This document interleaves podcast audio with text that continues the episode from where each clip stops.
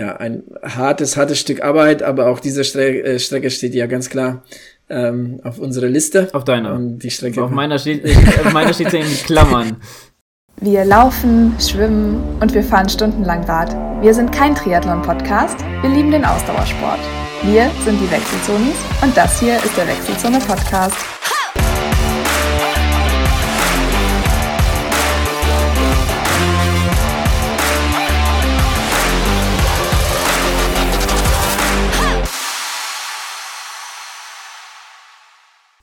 Und damit ein herzliches Willkommen in einer neuen Episode der Wechselzonis. Heute mit einem kleinen Orbit-Special. Und äh, bevor es äh, soweit ist, begrüße ich an meiner Seite den Adrian. Ja, hi. Und als Radexperte haben wir uns nochmal den Mario dazu geholt. Hallo Mario. Ja, hallo. Ja, und äh, ich habe mir im Vorfeld mal ein bisschen Gedanken gemacht, denn wir wollen heute über die Strecken des Orbits mal drüber gehen, mal gucken, welche überhaupt für uns in Frage kommen, was vielleicht so besonders an manchen Strecken ist. Und äh, da werde ich auf jeden Fall äh, ein paar Kapitelmarken machen. Da könnt ihr euch, äh, könnt ihr dahin springen, wo es euch äh, am meisten hinzieht, wenn ihr nicht alle durchhören wollt. Und äh, als Special heute haben wir noch ein Interview mit der Andrea. Ähm, das müsst, solltet ihr euch unbedingt anhören, denn äh, es ist echt richtig gut geworden und ähm, sie enthüllt einige interessante Fakten, äh, wie man scoutet, äh, falls ihr euch das schon mal gefragt habt. Aber bevor wir in die Episode äh, reinspringen, Jungs, wie geht's euch? Gut, eigentlich gut. Wir haben schönes Wetter, ähm, wir haben Wochenende und ja, wunderbar. das ist schön.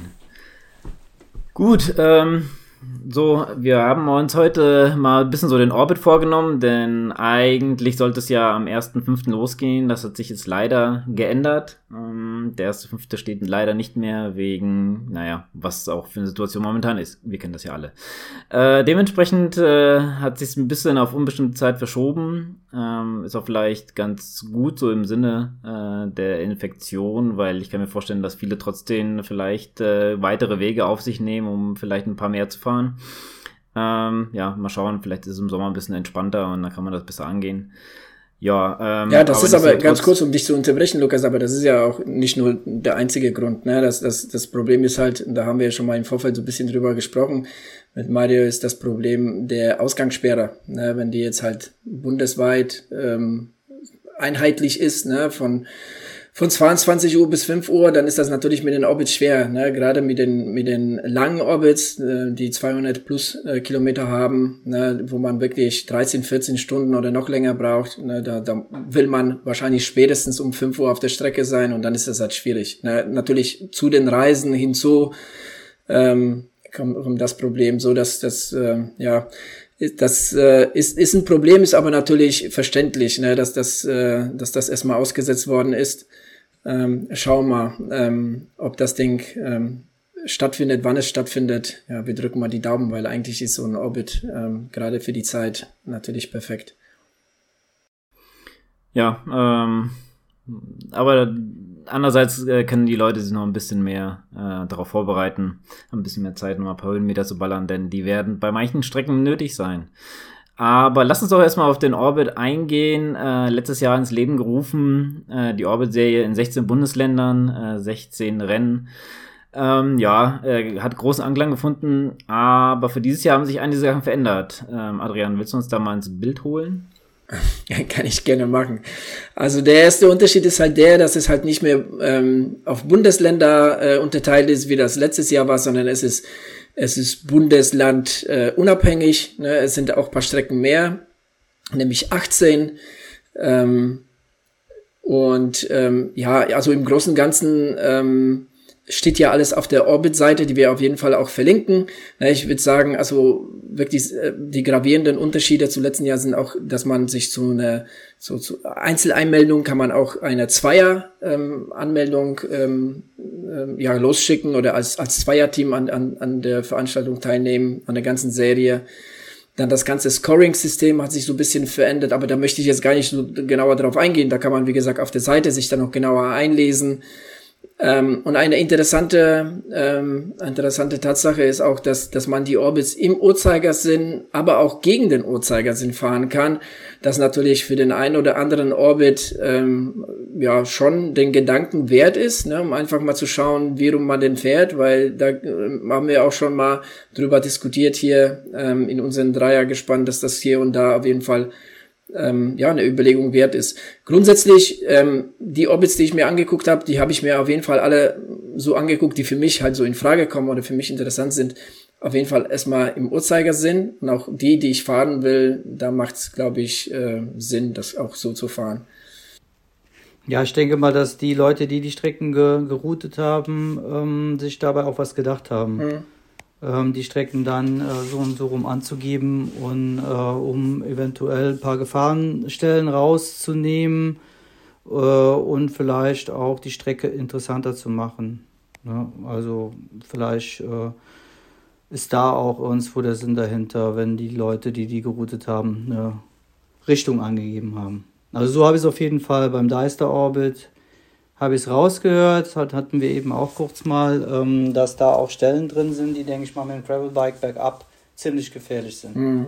Ja, es ist im Endeffekt ist halt jedem selbst überlassen dann, ne? Wie äh, ich meine, die Möglichkeit ist jetzt halt gegeben, ne? Und ähm, klar, also die die die Scouter, ne, die haben sich da natürlich auch eine Richtung vorgenommen und die haben sich auch was bei den Strecken gedacht, ne? Wie rum sie die ähm, dann gestalten und warum und weshalb. Aber ähm, jetzt haben die Organisatoren ähm, ja, das halt so beschlossen und äh, ja, ich meine, ich finde das für die für die Wertung finde ich das dann irgendwie äh, komisch, das alles so zusammen zu werten, aber im Großen und Ganzen äh, ist, ja. ist halt so. Ja. Ich finde es auch schade, ja, ja, stimmt. Also, naja, gut, okay. Apropos Wertung, ähm, dann besteht noch die Frage Team oder nicht Team. Das ist hier die Frage, denn man muss sich vorher entscheiden, ob man ein Team bilden will mit zwei Personen oder ob man alleine fahren will. Mhm.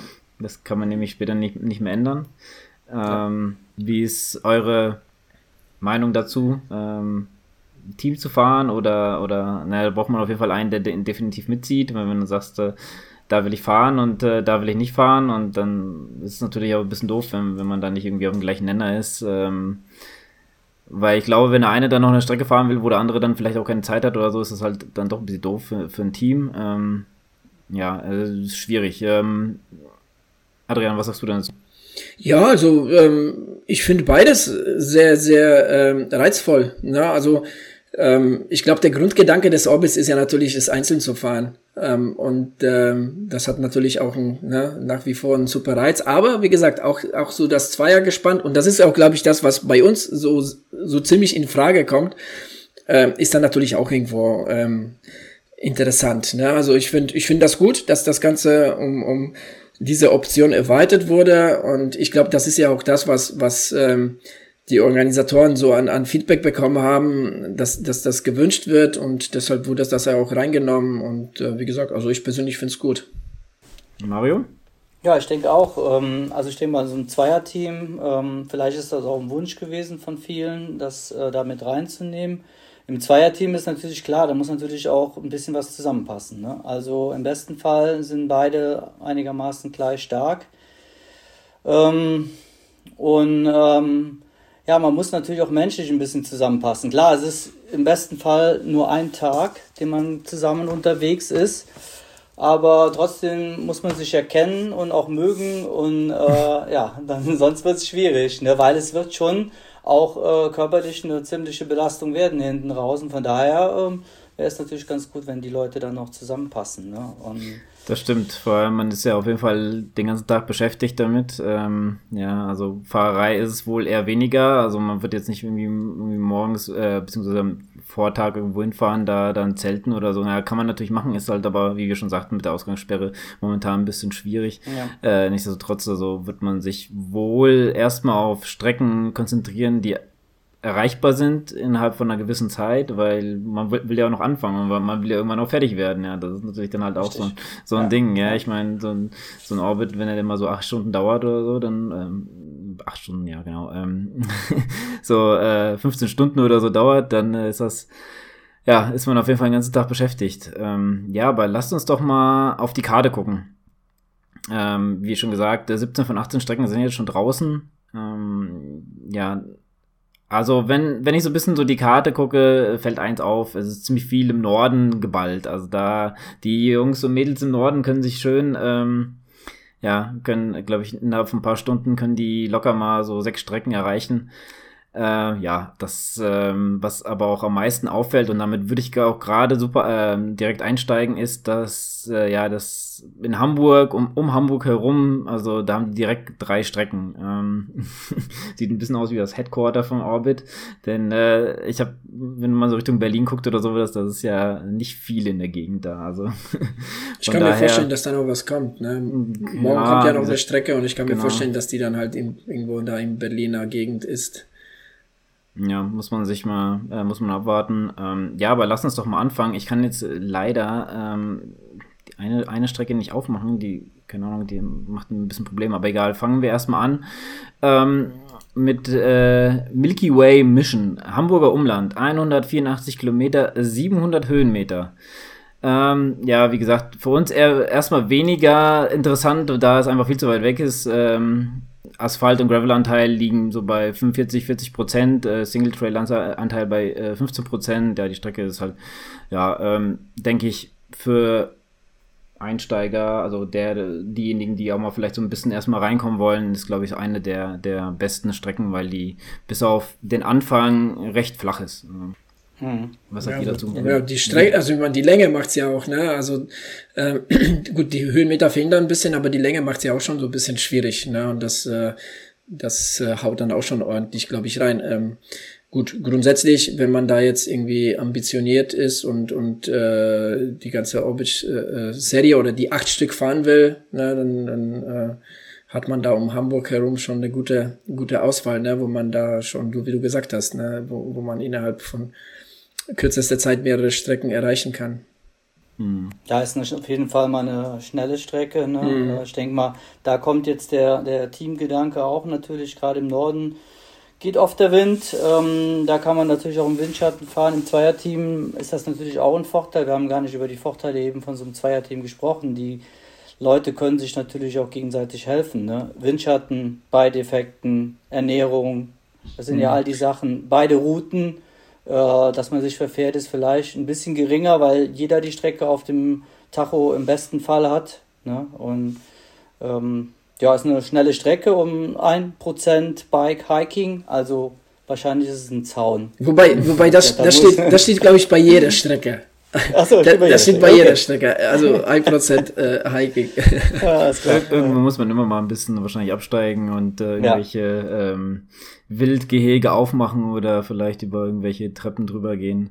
Ja, dann äh, lasst uns doch mal vom Hamburger Umland, äh, lass uns doch mal so ein bisschen in den, ja, was ist es, Südosten gehen, äh, ins Venus Valley, Elbtal ist es, 193 Kilometer, 890 Höhenmeter. Ähm, also wenn ich mir die Strecke so angucke, die ist schon ein bisschen anspruchsvoller, ja, also die geht auch schon leicht, ist ein bisschen bergiger als äh, ja, die davor.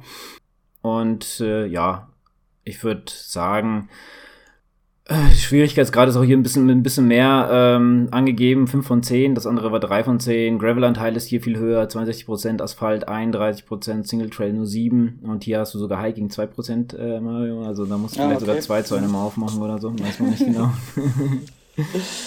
ja, ähm, auch denke ich mal eine Strecke, die, äh, ja, also ich meine, wie, wie kann man denn könnte man einen, also wie soll ich sagen, drei Strecken innerhalb von kürzester Zeit fahren? Wie lang meinst du so von zwei, drei Wochen könnte man so die Strecken fahren oder sollte man da vielleicht ein bisschen mehr Abstand lassen? Ich meine, die Strecken ja. Sind, sind, ja jetzt. Ähm, also das bietet sich an. Ja. ja, es bietet sich an und es gab ja im vorigen Jahr, gab es ja die Cracks, die sind ja wirklich äh, an so einem Wochenende zwei Orbits Ja, ja, haben Back-to-Back -back ne? gemacht. Und ich meine, weißt du, wenn jemand, wenn jemand, sage ich mal, aus Mitte Deutschland da hochreist, ne, dann, dann nimmt er die drei mit oder sogar vielleicht noch den vierten mit der Wesemünder Geest, äh, wo wir auch nochmal dazu kommen, den Space Swamp, der ist ja auch nicht weit weg, aber die drei um Hamburg herum, wenn du nach Hamburg kommst, ne, dann kannst du innerhalb von, keine Ahnung, ich sag mal, ähm, also die Cracks vielleicht back to back to back, aber spätestens innerhalb einer Woche, wenn du jetzt irgendwie dir eine Woche Zeit nimmst, dann kannst du jeden zweiten, dritten Tag mal so eine Strecke da mal fahren, ne? äh, mit bisschen Ruhetagen dazwischen. Das geht schon. Ähm, jetzt muss man natürlich dazu sagen, ähm, es geht jetzt bei der Wertung ja nicht mehr von den Punkten her so sehr darum, richtig viel Masse zu fahren, sondern ich glaube, es werden die schnellsten ja, acht nee, gewertet. Das ist klar, ne? ja. Äh, und man hat ja nur diese, diesen gewissen Zeitraum, dann wird man sich wahrscheinlich auch überlegen, welche Strecken kann ich schnell fahren. Und das sind drei schnelle Strecken. Punkt, ja, es sind drei schnelle Strecken, ja. ja.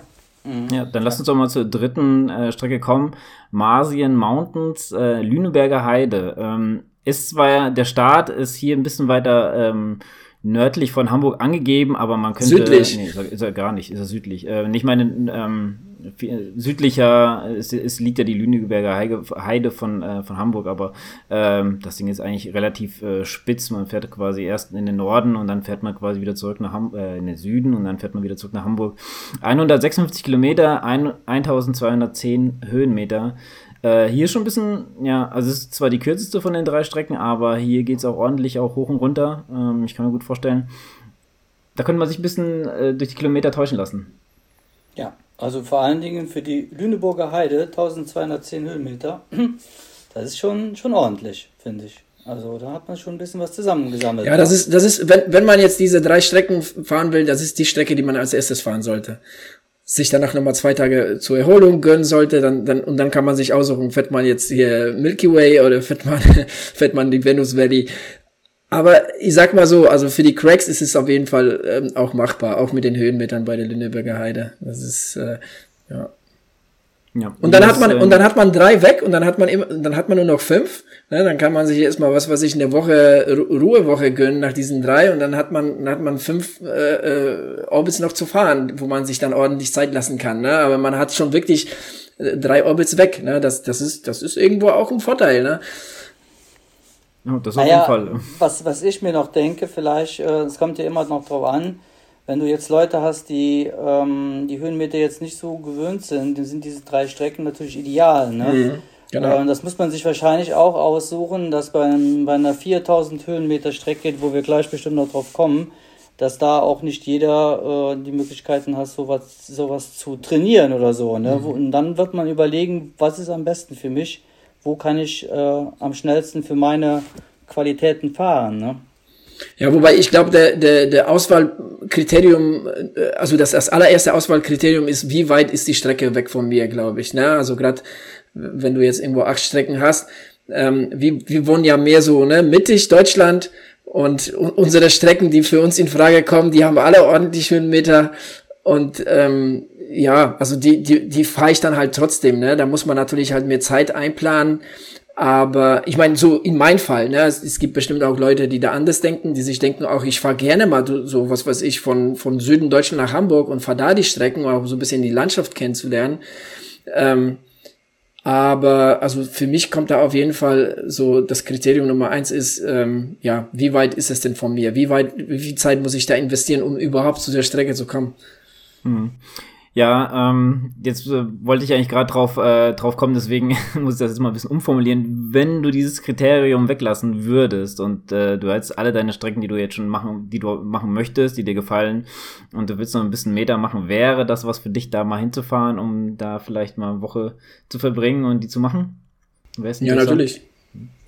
Klar, ja. Mario, für dich auch? So ein bisschen Meter machen? Hm. Uh, Oder sagst also, du, die Strecken sind nicht so attraktiv also ich, für dich?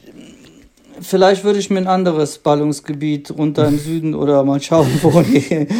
Das ist, glaube ich, ist bestimmt schön, keine Frage. Ne? Das ist, äh, das hat bestimmt auch seine Qualitäten. Ähm, aber ich würde mir lieber was aussuchen, wo, wo, wo meine Qualitäten eher liegen. Also ein bisschen mehr Höhenmeter und ähm, ich, da oben würde ich auch mit dem Mountainbike nicht mhm. fahren wollen. Ja, ganz, ja, das ist, ist, ist keine Strecke für Mountainbike. Ja, das stimmt. Also vielleicht, vielleicht, vielleicht ja. die in der Lüneburger Heide. Ich glaube, da hättest du, glaube ich, hier und da deinen Spaß. Ne? Kann ich mir gut vorstellen. Ja. Aber ja, die zwei anderen dann eher weniger, ja. Das stimmt. Ähm, ja, ich finde äh, von den Strecken her, ich finde es eigentlich ganz, ja, also einerseits ist es natürlich ein bisschen schade für uns, sage ich jetzt mal, dass es direkt in Hamburg oder um, um, Umland von Hamburg drei Strecken gibt, äh, die man, die man quasi zu Fuß erreichen kann. Und dann, ähm, ja, andererseits denke ich auch mal, ne, dann hat, haben die Jungs und Mädels in Hamburg halt Glück und können das direkt dann fahren. Und die haben ja gleich, äh, kommen wir zur nächsten Strecke, die ja auch nicht weit weg ist. Ähm, da, da kann man, da können die sich ruhig austoben und die haben es halt auch nicht weit. Äh, das ist dann natürlich der ihren Vorteil und ein bisschen, bisschen schade, dass es äh, nicht mehr verteilt ist, vielleicht in Deutschland. Ähm, ja, also drei Strecken um Hamburg herum ist vielleicht mein Begriff eine zu viel, aber nur meine ja, Meinung. wird halt nächstes Jahr anders sein. Ist jetzt halt so, ne? Ich meine, gehen wir mal davon aus, dass es halt nächstes Jahr vielleicht irgendwo ne, keine Ahnung, irgendwo im Osten äh, da so ein Ballungsgebiet gibt, vielleicht um Berlin herum mhm. oder so. Ja, vielleicht, vielleicht äh, gibt da einen Gedanken dahinter. Ja, kann natürlich sein. Ähm, ja, nichtsdestotrotz gehen wir mal zum nächsten. Äh, und zwar, die Seite zu, äh, den Tipp zu gemacht. So, okay. Ähm, Space Swarm Wesermünde Geest, hatte Adrian ja schon hier äh, fallen lassen, ist nicht weit. Also das äh, es ist Richtung Bremen, ich glaube, ähm, ganz kurz auf die Karte gucken. Äh, ja, es fängt kurz vor Bremen sogar an, so Bremen, Oldenburg, da so die Richtung. Also ähm, ich gehe mal davon aus, die, die sich in Hamburg auskennen, wissen ungefähr, wie lange sie bis dahin fahren müssten. Also ich denke, das ist noch innerhalb einer gewissen Zeit zu erreichen, damit man noch rechtzeitig anfangen kann. Äh, Strecke ist 176 Kilometer lang, 500 Höhenmeter. Äh, was auch nichts für Mountainbike. Nee, gar nichts für Mountainbike, aber was mich so ein bisschen äh, an dieser Strecke reizt, was ich ganz cool finde, sind die alten Bahntrassen. Das steht hier als Highlight. Finde ich ganz cool. Ich mag Bahntrassen fahren. Äh, also hier auch ähm, in, in, ähm, in Montabaur, wo ich gewohnt habe, da gab es auch eine äh, Bahntrasse. Die fand ich immer ganz cool, äh, ganz angenehm zu fahren. Dann halt auch mal ein bisschen, ist aber manchmal überladen, das muss ich sagen. Äh, hier haben wir auch äh, Gravel-Anteil von 60%, Asphalt 30, Single Trail 10. Äh, Schwierigkeit ist 3 von 10. Ähm, ja, wie gesagt, hat kaum Höhenmeter. Ähm, ist halt eine etwas längere Strecke, aber ich denke, man könnte auch Spaß haben, wenn man auch Speed fahren möchte. Was sagt ihr? Ja. Ja, mehr ist dem nicht so hinzuzufügen. ja, ich denke auch. Ja. Gut, äh, dann lass uns doch mal gucken, was nehmen wir denn als nächstes. Äh, jetzt müsst ihr mir mal ein bisschen helfen, weil, also, die Seite öffnet sich leider bei mir nicht. Ähm, und zwar Magic Moon, äh, Mecklenburgische Seenplatte, 188 Kilometer, ähm, 810 Höhenmeter. Ja. Adrian, magst du mal vielleicht mal benehmen? Ja, was soll ich sagen? Auch äh, eine Strecke, die jetzt ähm, ja mehr so in den Nordosten liegt. Ähm, äh, relativ, ja gut, mit 810 Höhenmeter auf, auf 188 Höhenmeter hat sie jetzt auch nicht so viel Höhenmeter, gell? Mhm. Geht ja auch äh, um die Seen ähm, äh, herum. Ähm, ja, ich, ich kann mir sehr gut vorstellen, ich war noch nie in der Gegend, ich kann mir vorstellen, dass es äh, äh eine sehr, sehr äh, schöne ähm, Strecke zu fahren ist. Ähm, aber ähm, ja, auch das ist eine Strecke, ne, die schon zumindest von uns aus recht weit ist. Mhm. Ja, das ist glaube ich sogar, wenn nicht sogar eine der weitesten. Die ist ja schon wirklich ziemlich ja. nah an der Grenze.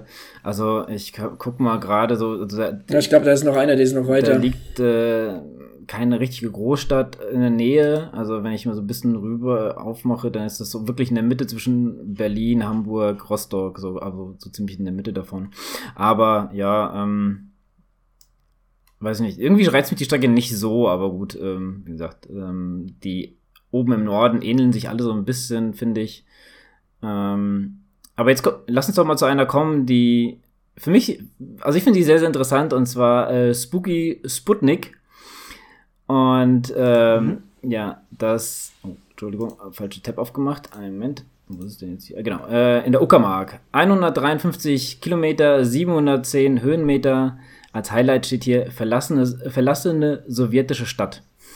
Alter Militärflughafen mit Hangar. Ah, klingt äh, alles recht cool. Ich habe mir das auch mal ein bisschen durchgelesen, weil ich es wirklich cool fand. Ähm, aber da muss man schon ein bisschen, glaube ich, aufpassen, weil ich glaube, da so viele Scherben und solche Sachen. Also da ist äh, vielleicht auf jeden Fall, ähm, ja, ist definitiv äh, ist ein Radersatzkit ja angebracht bei solchen Strecken, aber ich glaube da besonders vielleicht sogar zwei. Äh, Gravelanteil ich meine, das ist ja eh. Genau, sag ich ja. äh, Gravel-Anteil ist 65%, Asphalt nur 20%, Single Tray 15% und äh, man muss sogar ein bisschen mehr hiken, 3%. Ähm, ja, also wie gesagt, ich finde es einfach cool, äh, weil das, glaube ich, eine ganz coole äh, Location ist, um das äh, zu machen. Ähm, 710 Me äh, Höhenmeter, und wenn man so die Strecke anguckt, bei 154 ist recht eben, würde ich sagen. Also man muss jetzt, man hat keine richtigen hohen Berge ja. oder so da drin. Ähm, auf jeden Fall etwas, was, glaube ich, für die Berliner Mädels und Jungs äh, in Frage kommt, weil das ist nicht allzu weit davon weg. Als Highlight steht hier noch viele Übernachtungsmöglichkeiten, also Overnight-Möglichkeiten. Ja. Vielleicht schläft man da uns wohl im Hangar. ja, ja.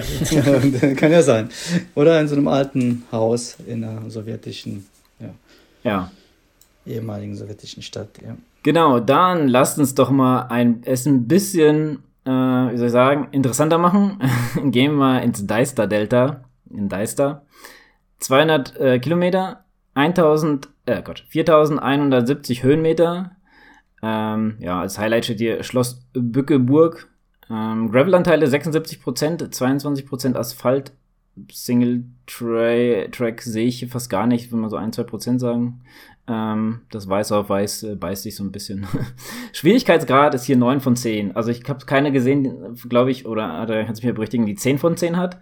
Äh, also 9 von 10 ist wirklich schon, äh, das ist ordentlich knackig. Und ja, also ein Sägeblatt ist auch nichts dagegen, was, wenn man sich das Höhenprofil anguckt. Ja, also ist schon, ist schon eine der, der mit der, der schwierigsten Strecken. Ne? Und ich glaube, eine von zwei mit äh, über 4000 Höhenmetern. Ne? Und ich glaube, ich meine, das spricht ja für sich. Ne? Also das ist wirklich eine Strecke, wo man viel Zeit einplanen muss, um die zu bewältigen. Und die wirklich schon eine richtig heftige Herausforderung ist. Ja, definitiv. Ja, äh, ja nichtsdestotrotz, Nähe äh, Hannover, Hildesheim, könnte man erreichen. Was sagt ihr? ja, ich schon ziemlich weit mit dem Auto dahin.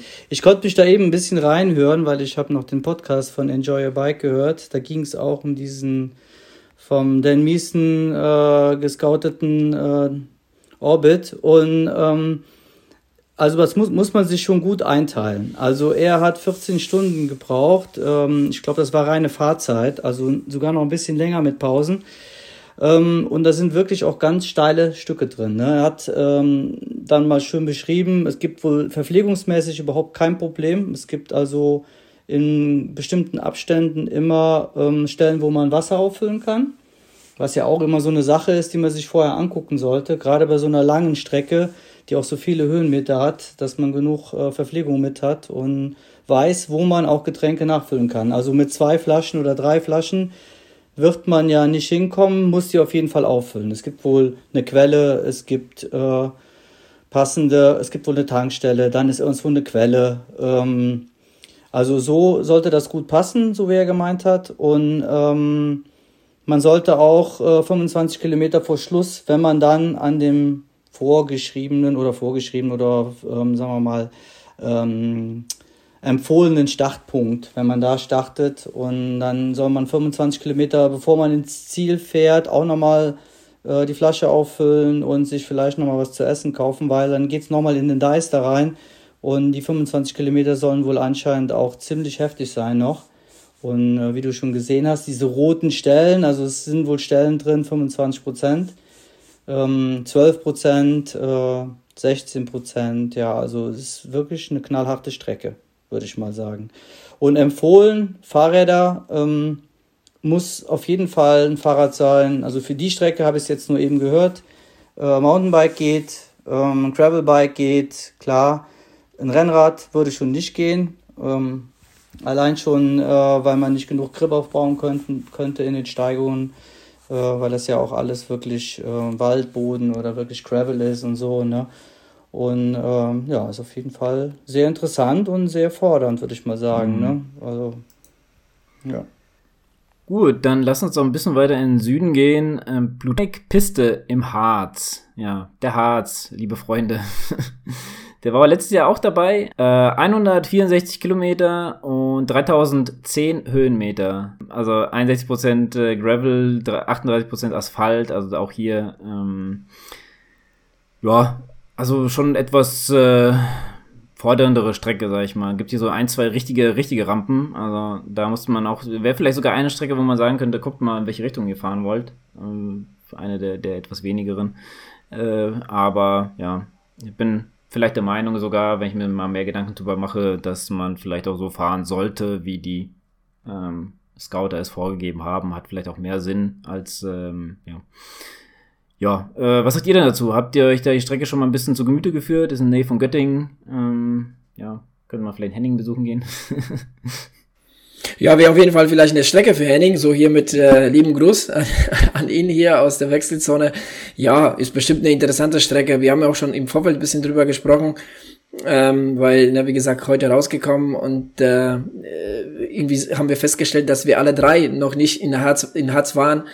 Ähm, ja, aber ähm, auch für mich ähm, zu weit, definitiv. Ja, sehe ich auch so, ja. Dann lass uns doch mal weitergehen, noch mal ein Stückchen weiter jetzt in, ja, oder ich sag mal, gehen mal komplett in den Osten. Äh, das östlichste, äh, die östlichste Strecke ist Gravitation Gravel. In der Oberlausitz. 195 Kilometer, 1890 Höhenmeter. Äh, ja, Gravel-Anteil und Asphaltanteil tun sich da nicht viel, beide so bei 47, 48 Prozent. Dazu kommen noch 5 Prozent Single Trail, 3 Prozent, äh, 3 von 10 Schwierigkeitsgrad, Entschuldigung. Ähm, ja, weiß ich nicht. Also, ähm, wenn man sich so das Höhenmeter-Profil anguckt, ich glaube, da so eine der härtesten Rampen, die ich bisher gesehen habe hier. Ziemlich am Anfang, äh, so bei Kilometer, was ist das? 30, 36, ist schon krass. Äh, ja, die startet direkt in Dresden. Ähm, ja, ich sag mal so, wenn das vielleicht so ein bisschen äh, ja nicht die Situation wäre, wie sie wäre, wäre das, glaube ich, eine ganz interessante Strecke, weil ich glaube, da so im Erzgebirge ist schon ganz cool, äh, ein bisschen Fahrrad zu fahren, oder? Was meint ihr, Mario? Ja, es geht, geht auf jeden Fall in einen verlassenen Steinbruch. Ne, das ist schon mal sowas. Äh, und ja, äh, klar, wenn das jetzt äh, nicht so weit weg wäre, würde mich das auch Weizen, ja. ja. Ich muss auch sagen, ich habe mich, ich habe mich gar nicht großartig mit der Strecke befasst, weil sie halt eben äh, so mit die am weitesten entfernt ist. Vielleicht mit der in Karwendel noch, äh, ja, und dann halt in Hamburg. Also, aber ich glaube, die, die ist schon, die ist schon wirklich sehr, sehr weit und ja, deshalb habe ich dem Ganzen nicht so allzu viel Beachtung geschenkt, muss ich ganz ehrlich sagen. Aber so von, von rein von, von, von der Strecke ist bestimmt, bestimmt cool. Hm. Jetzt habe ich, hm, hab ich euch leider vergessen zu fragen, ähm, bei hier Deister Delta oder äh, hier im Harz oder jetzt die Oberlausitz, das sind ja schon eher ein bisschen anspruchsvollere Strecken. Äh, würde euch denn da eine oder gefällt euch eine der Strecken besonders gut, wo ihr sagt, ah, äh, wenn, wenn sich's ergeben hätte, äh, wenn die Situation nicht so wäre, wie sie ist, äh, äh, wäre sie vielleicht mit auf die Liste gekommen, Adrian? Ja, also die im Oberlausitz bestimmt, weil da in der Gegend bin ich noch nie Fahrrad gefahren, beziehungsweise war da noch nie großartig mit dem Fahrrad unterwegs. Von daher ist das für mich ein komplett unbekanntes Gebiet. Mhm. Ne?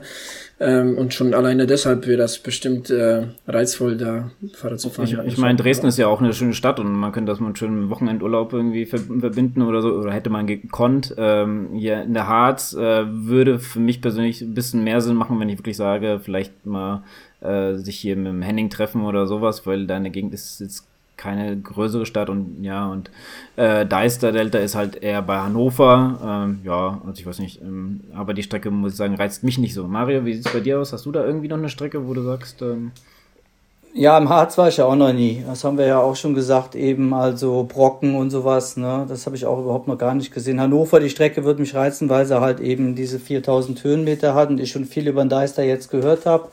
Ähm, was allerdings auffällt, es ist wirklich ähm, so gekommen, dass jetzt auch wirklich alles viel Gravel-lastiger geworden ist. Ne?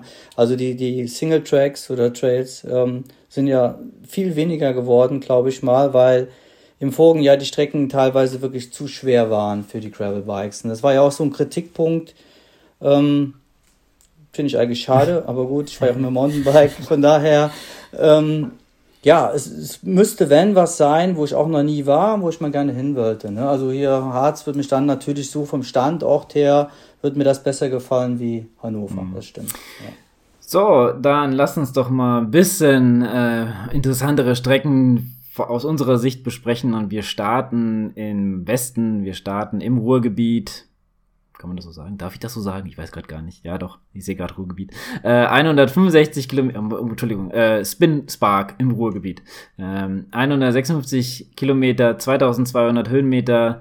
Ähm, Gravel-Anteil ist 48 Prozent, Asphalt 38, Single Trail ist 14 und äh, Schwierigkeit ist 5 von 10 und ich überlasse Adrian das Wort. Das ist doch deine Strecke. Okay. Ja, ja, meine Strecke weiß ich nicht. Also da, dass ich, Ja, aber äh, von, von der, rein von der Strecke her würde ich sagen, da, da, ist, da reizt mich eine andere noch ein bisschen mehr. Nichtsdestotrotz ist, äh, ist diese Strecke äh, definitiv auf meiner Liste. Ne, du hast es ja schon gesagt, äh, da in der Nähe habe ich früher gewohnt und ähm, das ist ja ein wunderbarer Grund, ähm, da mal wieder unterwegs zu sein in der Gegend ähm, hinter Wuppertal ne, und um Wülfrath, Sprockhövel und so weiter. Ähm, ja, also von daher, also diese Strecke steht auf jeden Fall bei mir ähm, auf der Liste und die möchte ich auf jeden Fall fahren. Ja, jetzt die Frage nochmal, jetzt muss ich mal ganz kurz unterbrechen. 156 Kilometer, 2200 Höhenmeter. Ähm, also ich sag mal, für unsere Gegend, wenn wir noch die anderen gleich besprechen, ist es schon eher die für den Anfang, oder? Was sagst du? Ja klar, ja, das äh, genau, das haben wir auch schon so äh, besprochen gehabt, dass äh, wenn wir die Orbits angehen, dass ähm, die Strecke auf jeden Fall ähm, so quasi zum Einfahren ganz gut wäre, weil das, was danach kommt, das sind ja, äh, ja Strecken, die haben doppelt so viele Höhenmeter und auch noch ein bisschen länger.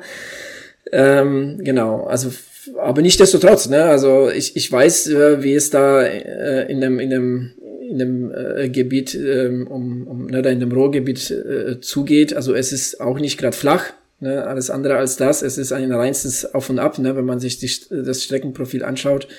Ähm, also es, die Strecke ist nicht zu unterschätzen. Ne? Nichtsdestotrotz. Ich glaube, hier ist keine Strecke zu unterschätzen. Ja. Ja. Mario, was hast du? Ja. Ja, also ich denke auch, die 2200 Höhenmeter müssen auch gefahren werden erstmal. Ne? Ähm, 156 Kilometer. Ja, ähm, das ist jetzt nicht, ähm, also es wird bestimmt kein Spaziergang sein, wenn man ein bisschen Druck auf das Pedal bringt. Und äh, ja, 14% Single-Track immerhin noch. Ne? Also das Ruhrgebiet scheint ein bisschen was zu können. Ich ja, bin da leider auch noch nicht gewesen. Da kommst, du, daher, da kommst du auf äh, jeden Fall auf, auf, auf, deine, auf deine Kosten mit dem Mountainbike, glaube ich ja. auch. Genau, da ist genau, auch so eine genau, Frage, ja. welch, welches Fahrrad sollte man da nehmen? Naja, manchmal hat man gar keine andere Wahl, ne, als das, also, was man gerade hat. Ne? Wie jetzt im Fall. Ja, das, das ist, aber also alle Strecken, die wir besprochen haben jetzt, vielleicht in Deister mal ausgenommen, weil da so viele Höhenmeter sind, obwohl man natürlich mit einem guten Gravelbike, mit einer guten Übersetzung, das spielt ja auch eine Rolle. Mhm.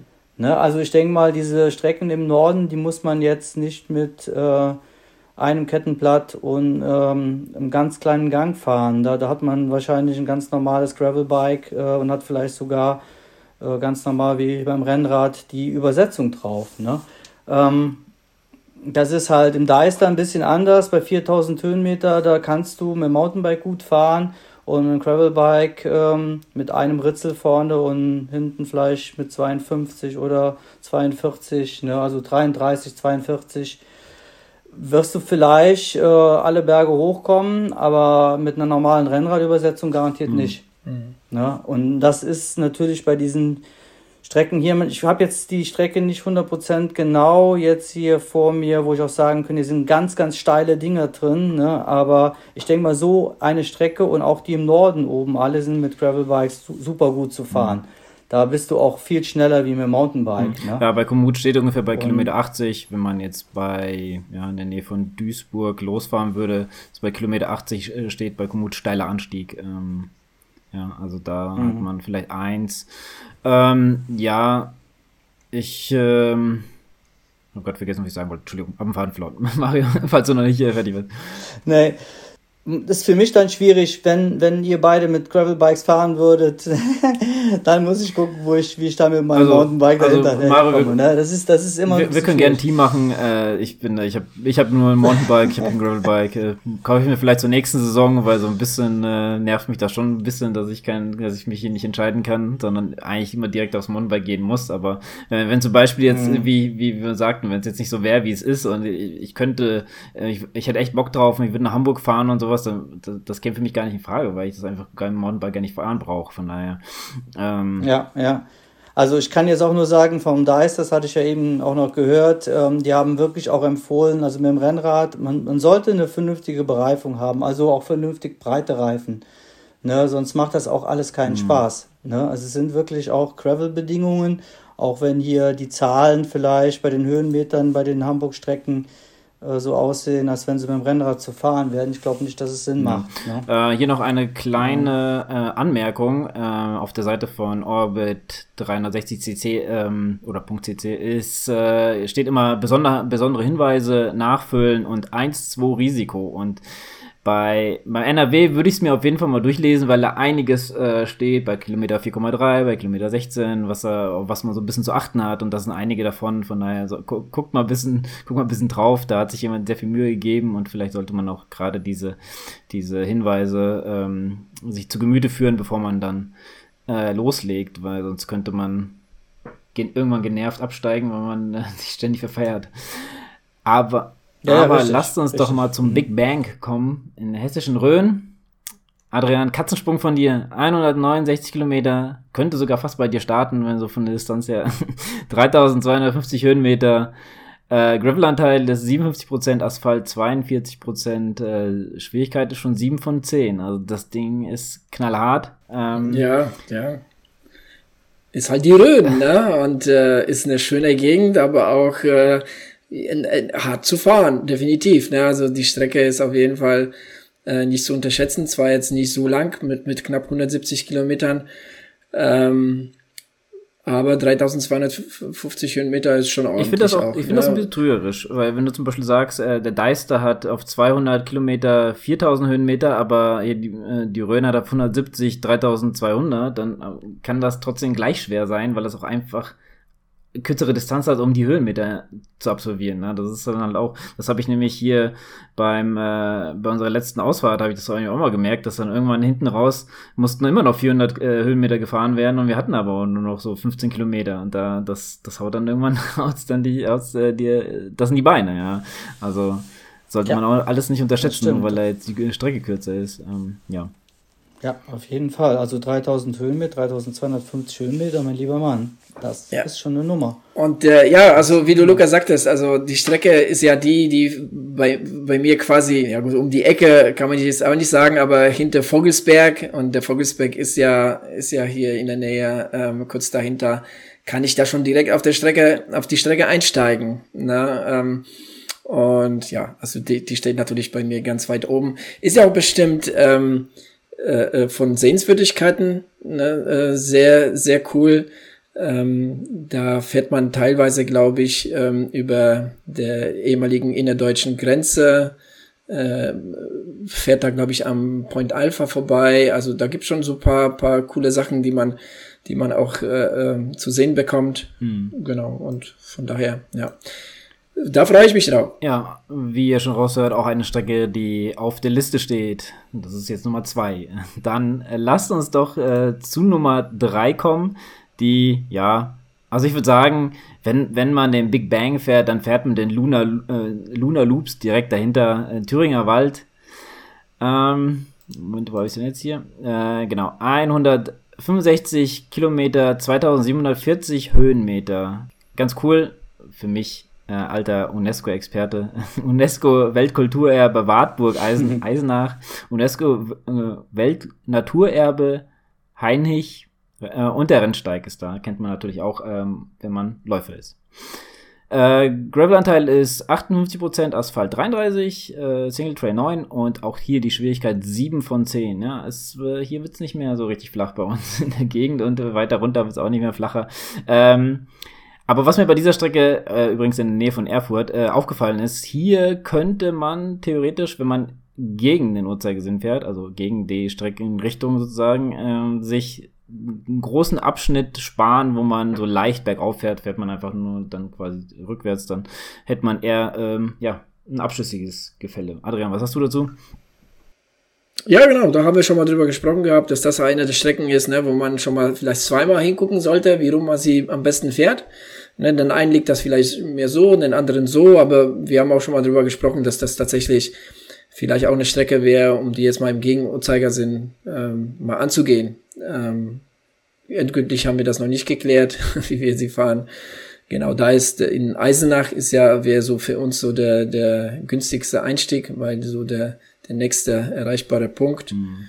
Ähm, aber das ist auch eine Strecke, ähm, ja, die auf jeden Fall auf meiner Liste steht, auf die ich mich freue und die wahrscheinlich auch, oder was heißt wahrscheinlich, die äh, Streit ist wahrscheinlich. Also es ist eine Strecke, die, die wirklich sehr, sehr cool ähm, zu fahren ist und auch viele Sehenswürdigkeiten hat. Ja, wenn man hier so ein bisschen auch auf die Karte guckt, ich sehe das immer wieder mir ist das jetzt äh, mehrfach ins Auge gekommen, die Strecken sind oft in der Nähe von Autobahnen. Also ähm, man hat nicht weit. Äh, oder großen Städten, ja, oder ne? Großen, damit, also, damit man da halt gut erreicht. Das ist immer, ja, auch ähm, manchmal sind sie ganz nah äh, äh, an der Autobahn, dann gehen sie wieder von da aus zurück, sehe ich nämlich hier gerade. Also hier ist so ein, ist so auch so bei Erfurt so ein äh, Autobahneck und da kommt man von, glaube ich, drei, vier Seiten, könnte man dann direkt ranfahren an die Strecke. Und das habe ich bei anderen Strecken ja auch schon gesehen. Also das haben die schon sehr, sehr gut gemacht, das muss man schon sagen.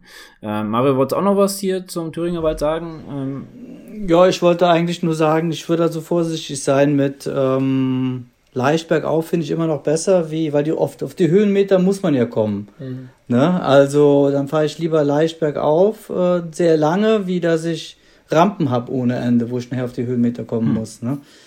Muss man sich mal genau angucken. Ja, muss man, ist mir nur genau. gerade so aufgefallen, ne, ähm, weil wenn das jetzt ja natürlich, wer weiß, wie viel Kilometer mit 12 Prozent hochgeht, aber wenn das immer nur 3, 4 Prozent sind und es geht schön berghoch, das kann man ja auch super fahren, wenn man da im vernünftigen Rhythmus ist, ne? Mhm. würde ich da mal sagen. Ne? Besser wie wenn immer ganz steil, dann geht's wieder runter, dann kommt wieder ein steiles Ding. Das macht dann natürlich auch kaputt. Ne? Hm. Muss man halt eben mal sehen. Ich weiß es, ich muss mir die mal genau angucken. Ja, ähm, so Jungs, jetzt die Frage, wollen wir zu unserem Highlight kommen oder wollen wir uns das fürs Ende aufsparen?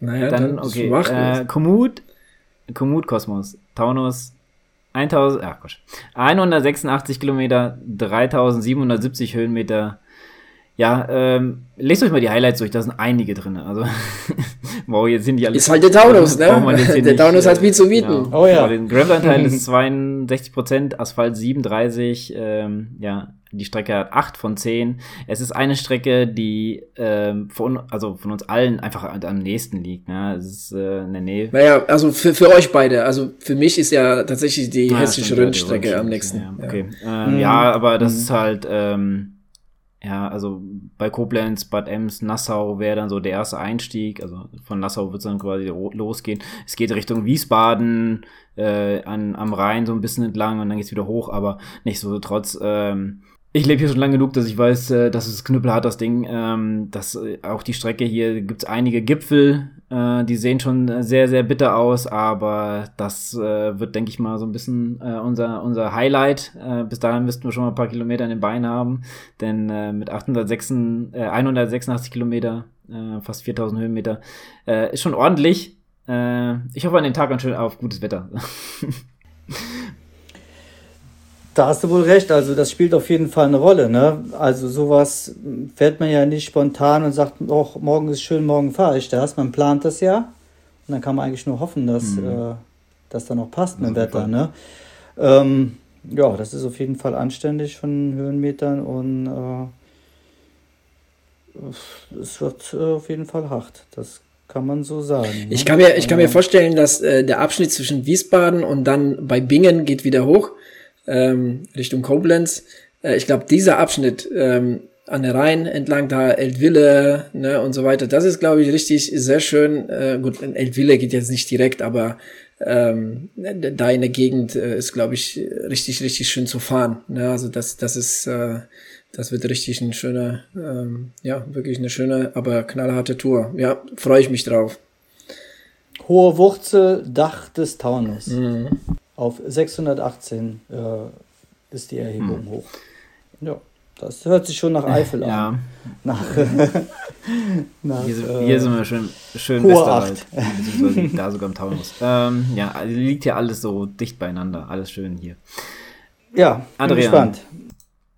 Wollen wir doch mal zu einer Strecke kommen, die äh, ja besondere Aufmerksamkeit äh, für dich gesorgt hat, weil, glaube ich, das erste war, was so bei uns in der Nähe war. Gell? 11 Earth, Odenwald, äh, 203 Kilometer, 4600 Höhenmeter. Äh, Gravelanteil ist 52%, Asphaltanteil 45%, äh, Schwierigkeit 9 von 10 und ich glaube, das ist die härteste. Das ist, das ist die ja, härteste. Also ich würde die auch 10 von 10 geben, ganz ehrlich. Eine, eine fehlt noch, aber ich kann mir nicht vorstellen, dass die, dass die diese Strecke toppt. Ne? Und ähm, wenn man sich jetzt die Beschreibung äh, durchliest, ne, Eleven Earths steht ja auch für die elf Fürstensberge des Odenwalds. ich meine, da sagt ja schon einiges. Ähm, ja, die Strecke mit, ich glaube, die längste Strecke und auch die Strecke mit den meisten Höhenmetern. Ähm, ja. ja, ein hartes, hartes Stück Arbeit, aber auch diese Stre äh, Strecke steht ja ganz klar ähm, auf unserer Liste. Auf deiner. Und die Strecke. Auf meiner steht, auf meiner steht sie in Klammern. Moment, Moment. Also, ähm, ich glaube, äh, wir müssen noch mal genau erklären, wie wir, wie wir das Ganze angehen, weil so viel ich weiß, wollen wir ja ein Zweierteam fahren und das kann man ja leider nicht so hin und her switchen. Ja, also wenn, dann äh, muss man sich ja da einigen. Genau. Ähm, ja, nee, aber ähm, das ist, äh, das ist natürlich. Mir hat ein Vögel getwittert, dass du das außer Konkurrenz fahren möchtest als als äh, jetzt halt das kam mit, äh, dass es verschoben wird aufgrund der ganzen äh, Lage, die jetzt bei uns äh, oder auf der Welt herrscht, dann ähm, kam halt die Idee halt das Ding zu fahren nochmal, weil äh, ich war wirklich sehr darauf fixiert, ne, am 1. Mai irgendwo loszulegen. Ähm, und da habe ich mir gedacht, ja, vielleicht fahre ich sie einfach mal außer Konkurrenz und vielleicht teste ich da mein E-Gravel auf der Strecke, äh, weil, ne, äh, einfach, einfach äh, das mal gemacht zu haben. Ja, mal schauen. Also ich, ich, ich, ich habe hab Adrian, Entschuldigung, Mare, ich habe Adrian schon mal äh, gesagt, ja. mach das bitte und sag mir, ab wann du keinen Akku mehr hattest. genau. Naja, gut. Und vor allen Dingen, also auf der was ich hier lese, ne, ja. äh, denk dran, du brauchst auch noch eine Badehose, ne? Dazu kommen wir später. Ja. Also bei den Highlights stehen, ja. ja. Ich meine, gut, ich kann ja einen Akku ein, einpacken ne, und da irgendwo, was weiß ich, zwei Stündchen Pause machen oder so, ne? Ist ja äh, außer Konkurrenz. Also von daher, ähm, Akkuladegerät ist ja jetzt nicht so nicht so groß. Also außerdem, das Ding fährt ja auch ganz gut ohne Akku. Also das ist, ist ja nicht so, dass der Akku leer ist und ich dann stehen nee, bleibe. Nee, das sage ich ja nicht. Aber ich würde, so es, es, es, ist jetzt auch hier keine Hema oder sowas. Es würde mich einfach interessieren, wie lange der Akku bei so einer Strecke, wie lange der das mitmacht oder beziehungsweise wie oft du ihn dann auch brauchst. Weil ich meine, wie du sagst, du kannst auch ohne fahren, aber hin und wieder machst du ihn halt an. Und ich würde gerne mal wissen, ob er dann die Strecke überlebt. Das würde mich, das würde mich halt. Nein, tut okay. er nicht. Nein, kannst du vergessen. Also ich glaube, ich glaube bei der Hälfte der Strecke wenn ich jetzt auf der niedrigen Stufe fahren würde, würde ich sagen, vielleicht 120 Kilometer, aber dann ist der Akku auch alle spätestens da. Ja. ja und da, da muss ich halt gucken, ob ich den da irgendwo aufladen kann oder ob ich dann erstmal ohne fahre bis zur nächsten Möglichkeiten aufzuladen oder ob ich das überhaupt dann auflade. Ähm, ja, also eine Möglichkeit wäre es und äh, tatsächlich reizt mich das ein bisschen. Ne?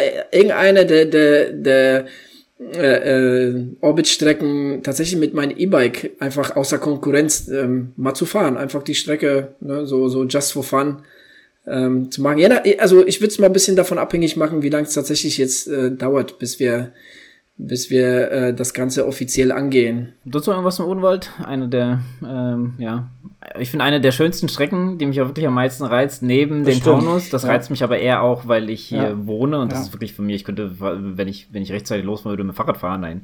Äh, aber ähm, ja, nichtsdestotrotz, äh, die zwei Strecken einfach für mich das absolute Highlight bei dieser, dieser Strecke. Ähm, aber Odenwald muss ich ehrlich gesagt gestehen, ich bin, ich weiß nicht, ob ich mir das zutraue, ehrlich gesagt. Ich weiß nicht, die Höhenmeter, die machen ja, fast 5000 Höhenmeter, Alter, 200 Höhenmeter, also das ist schon echt heftig. Ähm, naja, da, das da Ding muss man schon sehr vorsichtig gefahren. angehen. Ja, da muss ne? schon ein paar Strecken, denke ich, gefahren sein und damit du es besser einschätzen kannst, wie ja. du dich dann fühlst. Ja. Genau. Äh, deswegen, ich bin optimistisch, aber vorsichtig. Ja, es ist auf jeden Fall verdammt schwierig. Also ich habe jetzt mal gerade hier die Komoot-Seite offen. Da sind sie 10 km/h, sagen wir mal 11 km/h gefahren mit 19 Stunden.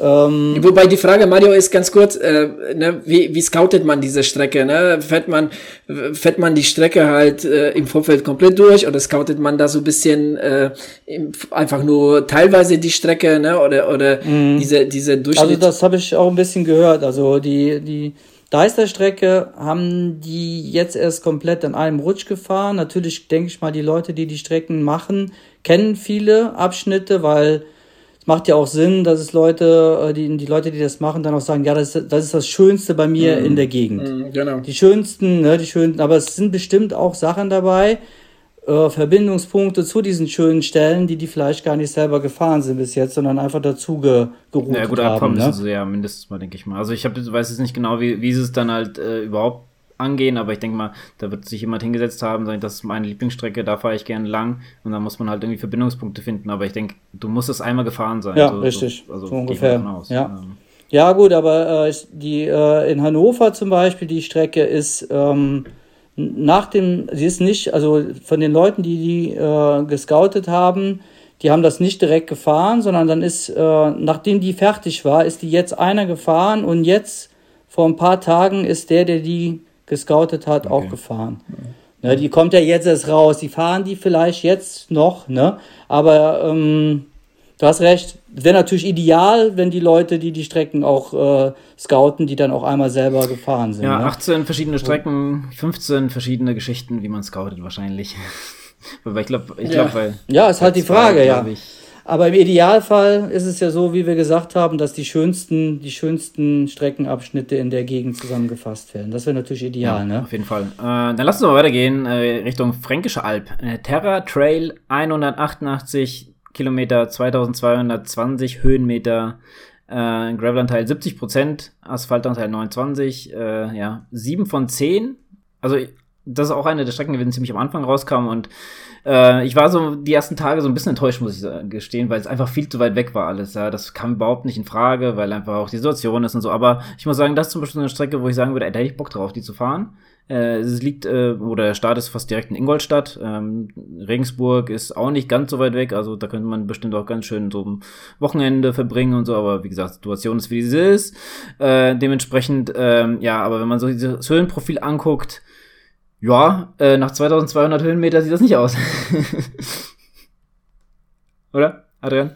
Ja, ja, also ähm, geht schon ordentlich zur Sache, ne? Also ich, ich, ich glaube, aber, aber das ist, das ist dann wiederum bei mir eine Strecke. Du sagtest es ja, die kam halt ziemlich früh raus und, und ich glaube, die kam sogar nach Odenwald oder ich weiß gar nicht, wie die Reihenfolge war, aber auf jeden Fall war ich da ziemlich von Odenwald geflasht, so dass ich diese Strecke, weil sie halt eben für mich nicht in Frage kam, auch nicht allzu viel Beachtung geschenkt habe.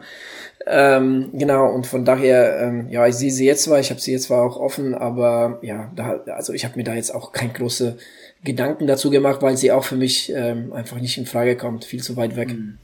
Ja, das ist halt so ein bisschen. Aber ich habe mir trotzdem mal alle Strecken mal angeguckt, habe geschaut, ja, so und so ähm, sehen die halt aus, wird's was für mich werden. Und ich muss sagen, es kommt vielleicht auch von meiner Unwissenheit, aber zum Beispiel die hessische Rhön, die Strecke von hat mich nicht so gereizt, aber der Adrian hat mir schon so oft gesagt, die ist so schön und so, und denke ich mir, okay, dann gebe ich dir gerne mal eine Chance, aber irgendwie ist das so eine Strecke, wo ich sagen würde, naja, ich würde mir, glaube ich, eine andere aussuchen, wenn es jetzt nicht so wäre, dass das mir den nächsten nehmen sollte. Äh, Mario, noch irgendwelche Gedanken? Hm. Ja, man kann sich da schnell täuschen. Ja, klar, also ich, mein, ich, ich, war ja noch nicht da, ich ja. weiß es nicht. Aber irgendwie von der, man guckt sich halt die Strecke an und irgendwie, oh, so ein bisschen, sieht ein bisschen langweilig aus, aber darum geht's ja nicht. Also, ist, äh, wenn man das fährt, ist es natürlich ein ganz anderes, als wenn man jetzt von oben auf, auf, auf eine Weltkarte drauf guckt, beziehungsweise auf eine Komoot-Karte. Äh, Mario, noch irgendwas zu, zu Fränkische äh, Alb ist, denke ich mal, bestimmt auch sehr, sehr hm, schön. Ja. Ne? Also ich bin da mal früher mal äh, Motorradtrail gefahren, also das war, war traumhaft mhm. da. Ne? Also das, das ist ja auch der Reiz, der da eventuell, auch wenn die Zahlen jetzt äh, einem vielleicht, oh ja, okay, auf die Kilometer sind es nicht so und so viele Höhenmeter, aber ich denke mal, die Landschaft ist wahrscheinlich mhm. auch mega. Ne? Ja. Also von daher, ähm, das würde mir auch gefallen, aber es ist halt auch wieder ja. ziemlich weit weg. Hm. Gut, dann machen wir die vorerst letzte, und zwar äh, Wojtek Warp. Wird das ausgesprochen? Ich denke mal. Schwäbische Alb. Votek. Wojtek. Wojtek. Ah, okay. Ähm, Wojtek. Wojtek. oh Gott. Äh, die Leute, lasst uns mal bessere äh, Namen einfallen. Oder leichtere, nicht bessere, leichtere, leichtere Namen. Äh, 177 Kilometer, äh, 2930 Höhenmeter Highlight, äh, Burg Hohenzollern. Äh, finde ich ganz cool, war ich noch nicht, aber ich finde das immer ganz, also man sieht ja oft äh, so Bilder von der Burg Hohenzollern, wo die über, über den Wäldern ist und äh, ja, die Wolken sind ganz tief und so, also ist ein, äh, ich denke, da zu fahren ist ein Traum. Ähm, Gravel-Anteil 60%, Asphaltanteil 39, äh, Schwierigkeit 3 von 10, äh, wundert mich so ein bisschen, 3 von 10 bei fast 3000 Höhenmeter, mhm. aber ja, mhm. ähm, ich sag mal so, wenn man sich jetzt so ein bisschen das Höhenprofil anguckt, so der Anfang und das Ende ist dann halt auch so ein bisschen flacher, während in der Mitte fährt man schon ordentliche Kavenzmänner, sagt man so schön.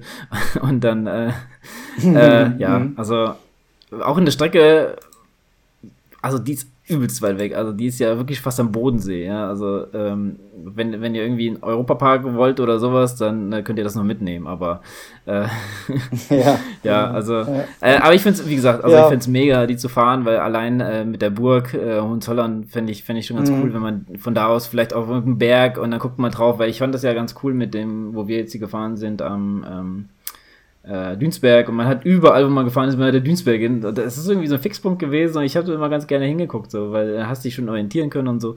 Ja, ich fand, das fand ich mega. Äh, ja, äh, Mario, noch irgendwelche Gedanken zu? Hm, nö, so direkt jetzt nicht. Nee, nee auch das ist leider, ich, ich meine, wie du sagst, ne, also landschaftlich glaube ich, ist mega, ne, bei Komoot hast du ja auch die Bilder dazu dann und die alleine sehen schon richtig cool aus. Ähm, aber auch hier, na, natürlich, äh, kommt, kommt nicht in Frage. Von daher äh, leider auch meinerseits nicht so viel äh, äh, Beachtung geschenkt im Ganzen. So, jetzt äh, mache ich einen kleinen Versuch mit euch. Ja, ich sage jetzt hier, wir machen jetzt Jupiter Jumping Hills und dazu kommen jetzt unsere Sprachnachrichten dazu. So, äh, jetzt ist auch die letzte ähm, letzte Orbit draußen Jupiter Jumping Hills äh, im Allgäu, 194 Kilometer, 300, äh, 3350 Höhenmeter. Äh, in den Highlights ganz interessant Skisprungschanze, was das wohl bedeutet. äh, müsst ihr mal reinschauen. Ähm, gibt einige interessante ähm, Berichte hier äh, zum Orbit. Äh, Gravel-Anteil sind 62%, Asphaltanteil 31, Single Trail 7, äh, Schwierigkeit 8 von 10. Ähm, aber ja, wenn ihr mal auf die Strecke schaut, äh, ja, es ist ziemlich so, ja, bei Kempten geht es los im Allgäu, ähm, oder kann es losgehen für euch, so wie ihr wollt. Es ist ziemlich, ziemlich in der Nähe vom Bodensee. Hätte sich vielleicht angeboten für einen ähm, Urlaub, wenn nicht die Situation wäre, wie sie ist. Ähm, ja, aber nichtsdestotrotz, ich denke, äh, eine sehr interessante Strecke, vor allem wenn man sich so das Ende anguckt, denn da kommen nochmal richtig zwei richtige, knackige äh, ja, Spitzen, sage ich jetzt mal. Ähm, da sollte man, ja, ob man die als erstes nehmen soll oder als letztes, ich weiß nicht. Es wird beide schmerzhaft. Äh, so, Jungs, was meint ihr? Äh, sagt doch mal, Mario, das wird doch bestimmt eine super Strecke für dich, oder? So, ja. Äh, der letzte, letzte Orbit ist jetzt raus. Äh, Jupiter Jumping Hills im Allgäu äh, also ziemlich südlich in der Nähe vom Bodensee, wie du schon sagtest. Ja, die Zahlen sprechen wieder mal für sich. Ne? Ähm, fast 200 Kilometer mit äh, 3350 Höhenmeter. Hat ja ungefähr fünf, sechs wirklich hohe Berge drin, was man auf jeden Fall mal auf dem äh, Höhenprofil so sieht. Und wenn man da startet, wo es auch losgehen sollte, laut dem Scouter, dann hat man zum Schluss nochmal richtig steile Dinger drin. Also da ist auch äh, ziemlich viel Rot und ähm, ja, ist auch bestimmt wieder ein sehr interessanter Orbit. Äh, die Skigeschichte oder Skisprung, Schanzengeschichte wird in Oberstdorf sein. Ähm, wenn man dann dran vorbeifährt oder so, habe ich jetzt so genau nicht gelesen. Äh, ja, interessant. Äh, die zweite Orbitstrecke ziemlich weit im Süden. Und äh, ja, ich bin mal gespannt, was ihr noch so von der Strecke oder beim Rauslesen so gefunden habt, äh, soll ja auch hier wieder ziemlich viel Gravel-Anteil, also mit dem normalen Gravel-Bike wohl gut zu erledigen. Äh, hat ja auch nur äh, 7% Single-Track-Anteil. Ähm, es werden also ziemlich normale Wege sein, Gravel-Wege und ähm, ja, aber mit vielen Höhenmeter und da muss geklettert werden, ja. Ja, ähm, also für mich äh, persönlich ähm, ja auch wiederum zu weit. Ne? Ich meine, so von, von Highlights hier natürlich top und äh, sonst äh, von, der, aus, von der Gegend hier wirklich, wirklich cool. Aber wie gesagt, viel zu weit und dementsprechend ähm, ja, kommt es ähm, für mich nicht in Frage. Ich habe allerdings mit wirklich was in der Berliner Nähe irgendwie gerechnet, äh, nicht so weit weg entfernt. Ähm, ja, aber dann halt eben Allgäu.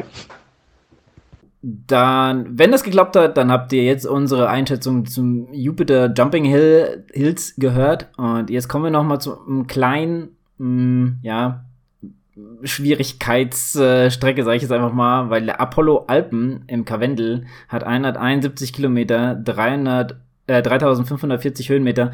Und man kann einfach nicht draufgehen. Man kann sich die Strecke leider nicht mehr angucken. Wir also der Adrian und ich haben es mal gemacht, am ziemlich am Anfang, weil wir eigentlich uns jede Strecke direkt angucken, wenn sie rauskommt. Äh, aber hier steht nur in Process. Ähm, wir wissen, dass sie ziemlich weit im Süden hin noch hinter München angefangen hat und die ging, also eher so bei, ähm, ah, helf mir nochmal, Adrian, wo war die Nummer? Äh, mit Mittenwald, Mittenwald. Genau, danke. Äh, Mittenwald ähm, hat sie gestartet und ist nach Österreich reingegangen. Und wir, das das glaube ich so drei, vier Tage war die online und dann haben, konnte man sich die Strecke nicht mehr angucken. Wir gehen halt einfach davon aus, wir wissen es aber auch nicht, dass es das Problem mit Österreich gibt, weil man ist quasi nach Österreich reingefahren und dann hat man da so ein bisschen, ist man rumgefahren und dann wieder zurück. Äh, ja, von daher, mhm. man kann sich die Strecke nicht angucken, die wird vielleicht so gerade ein bisschen geändert. Äh, ja, und ich würde sagen, damit sind wir fertig. Außer ihr wollt zum Karwendel noch irgendwas sagen, was ihr nicht wisst. Karwendel, ja, also von den, von den Zahlen her, äh, das ist, äh, hat man jetzt schon Alpen, mm. ne? Wie es in dem Namen schon drin steht, äh, bin mal gespannt. Also schade, dass man sie jetzt Ja, leider, kann, aber ne? also ich fand es auch ganz cool, dass man so nach Österreich reinfährt, aber ich glaube, das ist einfach das Problem. Ich glaube, das geht einfach nicht und ähm, ja. oder das ist momentan einfach überhaupt nicht möglich und deswegen ähm, wird das halt dann erstmal rausgenommen ja. und wie gesagt, das hat, verschiebt sich ja eh alles erstmal und von daher, ähm, ja, würde ich sagen, damit beenden wir unsere Streckenreview hiermit und kommen jetzt nochmal zu einem kleinen Special. Denn der Adrian hat sich die Andrea eingeladen. Ja, Adrian, übernimm doch mal was. Ja, wir haben uns gefragt, wie, wie arbeitet ein Scouter oder eine Scouterin? Äh, wie geht sie dabei vor, wenn sie eine Strecke erstellt? Und ähm, ja, die Andrea ähm, ja, ähm, steht uns jetzt äh, äh, mit Antworten parat quasi, wie sie bei der Odenwaldstrecke, denn sie hat ja die Odenwaldstrecke erstellt und äh, erklärt uns ganz genau, wie, wie sie da vorgegangen ist ähm, und auch außerdem, ne, was sie was sie alles so gefahren hat, äh, wie sie letztes Jahr die ähm, die Orbit-Strecken erlebt hat und was richtig sehr cool ist und zwar für diejenigen, die ähm, ja vorhaben, Odenwald äh, Orbit-Strecke zu fahren, ähm, sie gibt da so ein paar Tipps und äh, ein paar Besonderheiten zu der Strecke, also da auf jeden Fall genauer hinhören. Und viel Spaß mit dem Interview.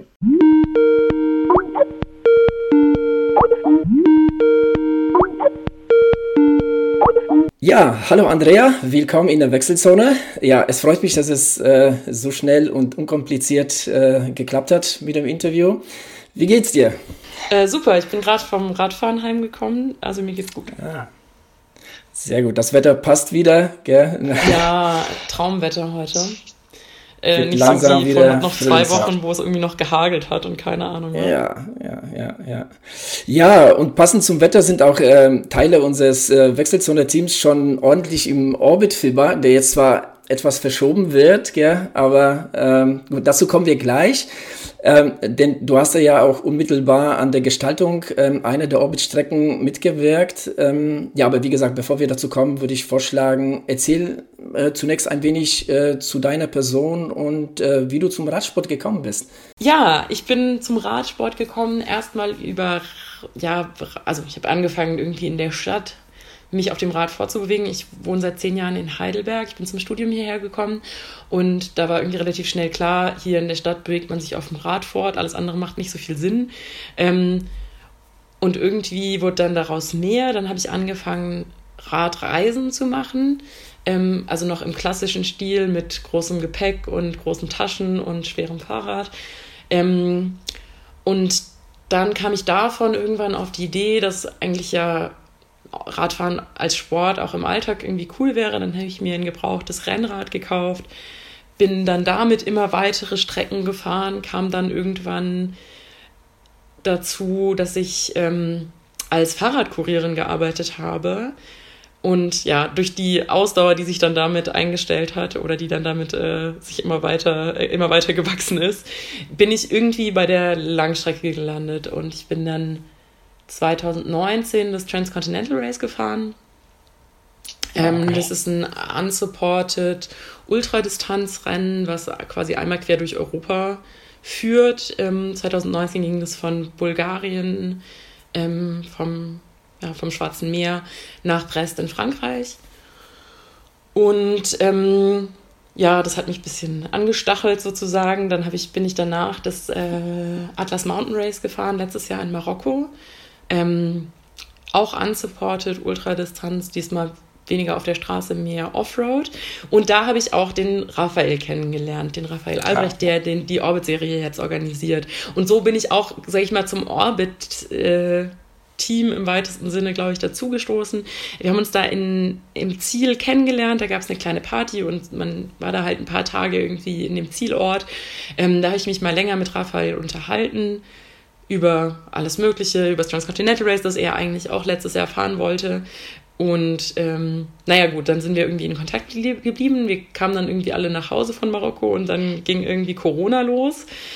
Ähm, die ganze Radszene wurde durchgewurstelt und alle Rennen wurden abgesagt. Und dann kam Raphaels geniale Idee auf den Plan, die Regeln der Unsupported-Szene die ja eigentlich total gut zu Corona passen oder genau total gut zu Social Distancing oder Physical Distancing oder wie auch immer man es nennen will, passen.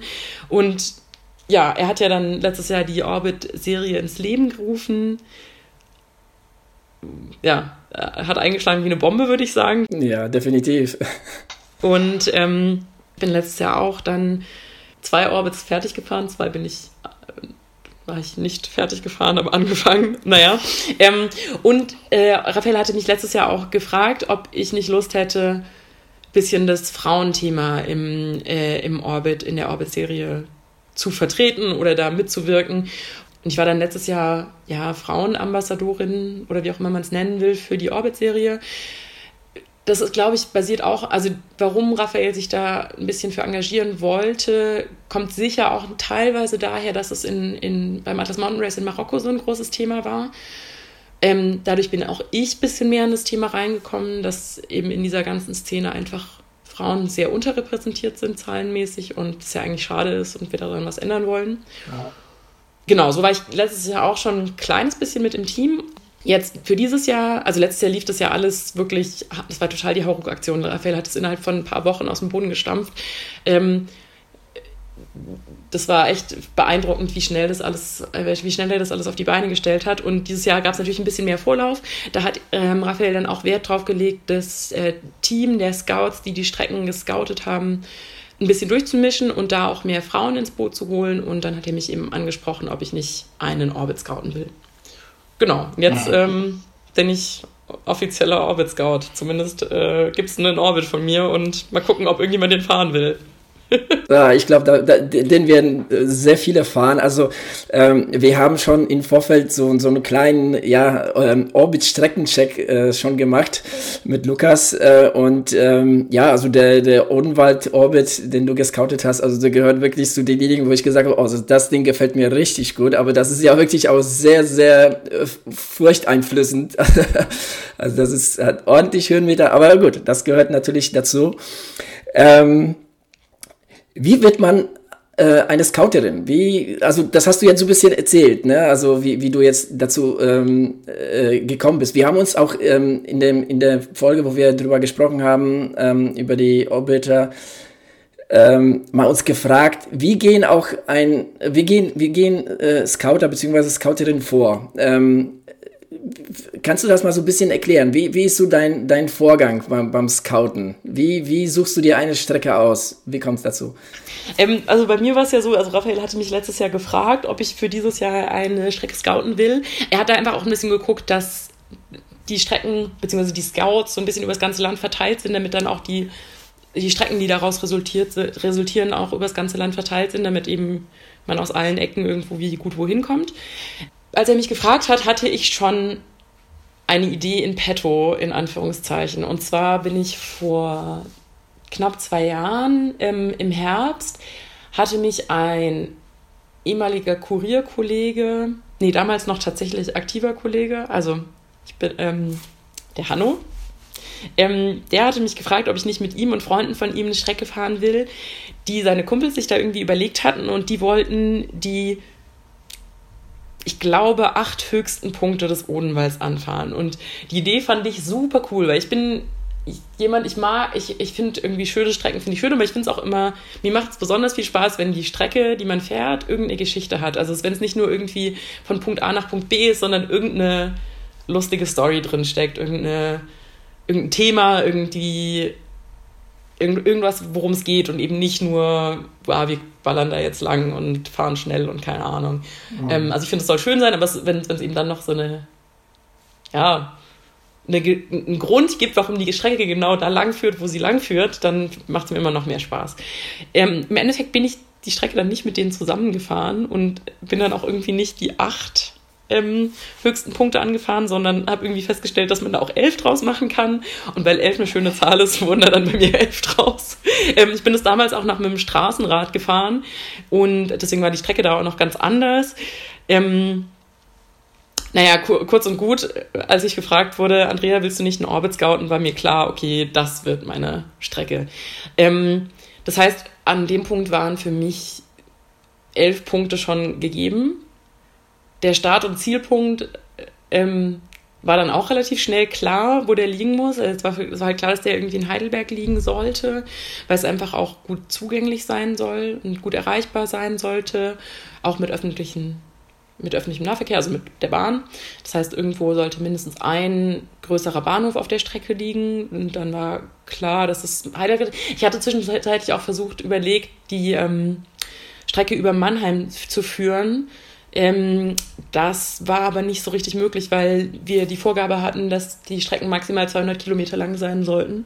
Und das ging einfach nicht mit dem sonstigen Konzept meiner Strecke. Ähm, dann wäre es einfach zu weit gewesen nach Mannheim. Ähm, ja, also wie bin ich vorgegangen? Ich habe im Endeffekt auf Komoot meine Strecke geplant. Ich plane eigentlich alle meine Strecken auf Komoot und da die, die Strecken dann ja auch im Endeffekt auf Komoot veröffentlicht werden, ist es ja auch praktisch. Dann muss man dann nicht noch groß überprüfen, ob der Transfer zwischen verschiedenen Programmen funktioniert oder so, sondern ich habe einfach in Komoot geplant.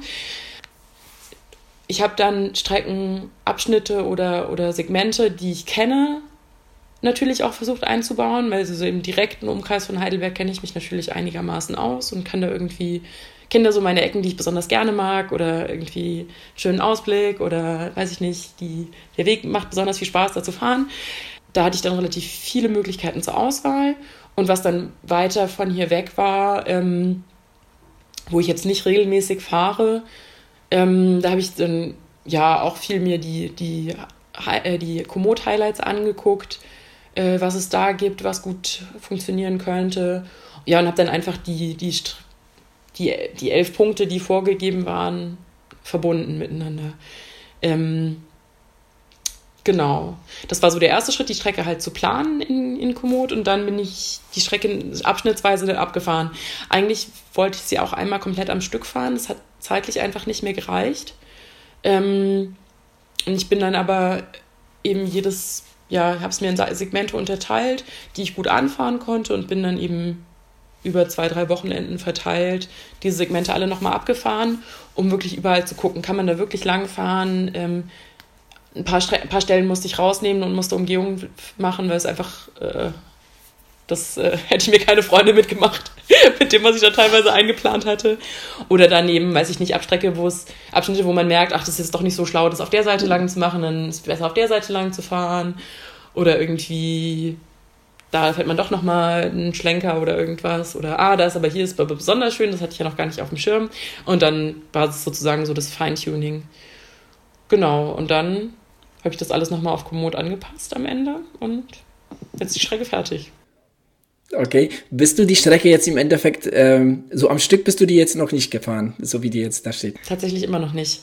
Ein Bekannter von mir wollte sie fahren, vielleicht letztes Wochenende. Ich muss ihn mal fragen, ob sie jetzt gefahren ist, weil er meinte dann, ja, vielleicht fährt das dieses Wochenende. Also es wäre natürlich cool, nochmal, bevor es richtig losgeht, nochmal Feedback von jemandem zu bekommen, der auch einfach nicht ich selber bin. Weil ich glaube, so richtig viel würde es gar nicht mehr bringen, dass, wenn ich die selber nochmal am Stück fahre. Weil ich ja. kenne die Strecke einfach zu gut, weil ich so viel Zeit damit verbracht habe, die zu planen. Und ich war ja überall schon mal. Ähm, wäre es, glaube ich, eigentlich am geschicktesten, jemand anderes fährt die nochmal, bevor es richtig losgeht, ja, bevor die ja. Serie losgeht. Mal gucken, ob das noch klappt. Das wäre natürlich ideal. Wie lange dauert so jetzt der ganze Prozess vom Punkt 1, die Strecke so auf dem Komoot-Plan, dann die ganzen Strecken abzufahren? Ähm, wie lange hatte ich das denn jetzt so zeitlich ähm, so in Anspruch genommen, das Ganze? Puh, schwer zu sagen. Ich habe im Herbst mal angefangen, ein bisschen auch schon Streckenabschnitte zu, zu scouten dann kam halt der Winter mit Schnee und sonst was. Also waren erst irgendwie Ausgangssperren hier in Baden-Württemberg ziemlich lang, ähm, sodass dann halt schwierig war. Also ursprünglich wollte ich das halt als Overnighter scouten und es ging dann aber nicht. Dann kam auch der Winter und es lag überall Schnee, sodass man eh nirgendwo fahren konnte. Also zumindest nicht so fahren konnte, wie man im Sommer fahren kann. Und dann kann man eh auch nicht die Strecke beurteilen. Dann bringt es jetzt auch nicht so viel, das zu scouten. Das heißt, ich bin im, im Herbst, ich glaube, zweimal eine kleine Runde gefahren, um so die ersten Abschnitte mir anzuschauen. Ähm, und dann jetzt eben im Frühjahr, als, als der Schnee weg war, bin ich nochmal, ich denke mal, vier Tage nochmal unterwegs gewesen. Jeweils so, sag ich mal, den Großteil des Tages halt auf dem Rad gewesen, weil ich auch immer die, die Zufahrt auch mit dem Rad gemacht habe, um so den öffentlichen Nahverkehr zu meiden. Und dann am Computer selbst keine Ahnung, ehrlich gesagt. Also schon einige Stunden, jetzt nicht wochenlang, aber schon einige Stunden sind da auf jeden Fall reingeflossen. Ja, irgendwann kommt man auch an einen Punkt, wo man merkt, okay, ich muss jetzt hier nicht mehr weiter mich verkünsteln. Jetzt ist mal gut, jetzt ist mal fertig, aber ja, ich wollte gerade fragen, da gibt es bestimmt noch so, ähm, so Ideen, so von wegen, ja, vielleicht könnte man das noch mitnehmen oder vielleicht da noch was äh, und da wäre vielleicht noch eine Sehenswürdigkeit, aber irgendwann muss das Projekt dann doch ne, so sein Ende finden. Mm. genau. Ähm, Gibt es, ich meine, auf, auf der Orbit-Seite äh, selbst, ähm, wir verlinken die Seite natürlich, äh, gibt es äh, schon eine gute Beschreibung von dir, aber jetzt, wo wir jetzt schon so im Gespräch sind, gibt es da vielleicht von dir noch mal so den einen oder anderen Tipp für die, ähm, für die Hörer, die die Strecke fahren wollen, ähm, wo du sagst, okay, das und das sollte man vielleicht beachten oder das und das, ne, da solltet ihr danach Ausschau halten, wie auch immer, also. Also vielleicht, was man beachten sollte bei der Wahl seines Fahrrads oder also wenn man ja, da irgendwelche Wahlmöglichkeiten hat, hat ja nicht jeder. Ähm, also ich denke, man kann das mit einer breiten, äh, also es gibt viele Fahrräder, mit denen man das fahren kann. Es gibt mhm. Ein, also es gibt zwei Abschnitte, die so ein bisschen technischer sind. Das war da nicht anders möglich. Die sind jetzt aber nicht hoch anspruchsvoll technisch. Also das ist schon, wo man, wenn man jetzt nicht super oft Offroad fährt, vielleicht mal ein bisschen gucken muss und vielleicht auch mal kurz absteigen muss, aber es ist jetzt nicht insgesamt im Schnitt ist es jetzt nicht technisch sehr schwierig zu fahren. Es gibt aber einige Abschnitte, die ziemlich steil sind. Das heißt, je mehr Gänge man mitbringen kann, desto glücklicher wird man am Ende sein. Ähm, also ein, zwei Anstiege musste ich selber kurz schieben. Ja, ich bin jetzt aber auch nicht okay. so der super Bergfahrer. Ähm, und da werden mich vielleicht auch manche verfluchen, wenn sie da nah ankommen. Hm, sorry. Ähm, ich glaube, das ist so, was man vielleicht beachten sollte. Die Reifenbreite ist, denke ich mal, nicht so das Riesenthema. Also da braucht man auf jeden Fall keine Mountainbike-Reifen. Ich denke, man kann es, also ich bin es mit 47er Reifen mit Profil gefahren, also mit schon mit Profil gefahren, also so Gravel, äh, Conti, Conti Terra Trail sind es, glaube ich. Ähm, aber man kann es auf jeden Fall auch mit wenig. Also wenn es jetzt nicht super nass ist, also wenn es trocken ist, kann man das, glaube ich, auch mit, mit relativ äh, glatten Reifen fahren und mit relativ schmalen Reifen. Also ist ja immer, ich glaube, im Endeffekt ist es immer mehr persönliche Präferenz, was für Reifen man haben will. Aber da braucht man, also man braucht auf jeden Fall keine Mountainbike-Reifen. So, so viel kann ich sagen. Wenn es nass ist, halt, naja, hm, gut. Ja, dann ist es halt nass, ja. Ansonsten, was sollte man beachten? Also es gibt einige Highlights, die auch auf der, äh, der Streckenbeschreibung äh, verlinkt sind. Mein persönliches Highlight ist der Süßigkeitenautomat. Okay. Ein Süßigkeitenautomat, an dem man vorbeikommt. Und ich würde jedem sehr empfehlen, ein bisschen Kleingeld mitzunehmen und sich da Süßigkeiten zu holen, weil einfach so viel Spaß macht. Das ist so eine gelbe Kiste, die steht so am Straßenrand. Und da steht halt so süße Kiste drauf. Und ich, ja, ist großartig, das Ding. Ähm, da habe ich auch extra einen kleinen Umweg eingebaut, äh, damit man da dran vorbeifährt. Sehr cool. Dann gibt es äh, einen Badesee, an dem man vorbeikommt. Also es ist kein offizieller Badesee, aber man kann da sehr gut baden. Den kann ich auch empfehlen. Da führt die Strecke so knapp dran vorbei. Und wenn man jetzt im Rennmodus ist, dann hat man vielleicht nicht Zeit da reinzuspringen. Aber wenn man ein bisschen mehr im entspannteren Modus unterwegs ist, dann kann ich den sehr empfehlen. Das Wasser ist relativ kalt. Ist also eher was für heiße Tage oder für hartgesottene, aber auf jeden Fall zu empfehlen. Da gab es früher auch mal so eine Schaukel, von der aus man in den See rein, also da konnte man sich so in den See reinschwingen und dann so reinspringen. ich glaube, die gibt es im Moment nicht mehr, diese Schaukel. Das ist ein bisschen schade. naja, und dann an einer Stelle gab es äh, direkt am Straßen, äh, am Streckenrand äh, ein Gehege mit Alpakas. Das war auch eins meiner persönlichen Highlights. Allerdings weiß ich natürlich nicht, ob die dann im Sommer da auch noch stehen. Deswegen will ich die nicht zu sehr versprechen.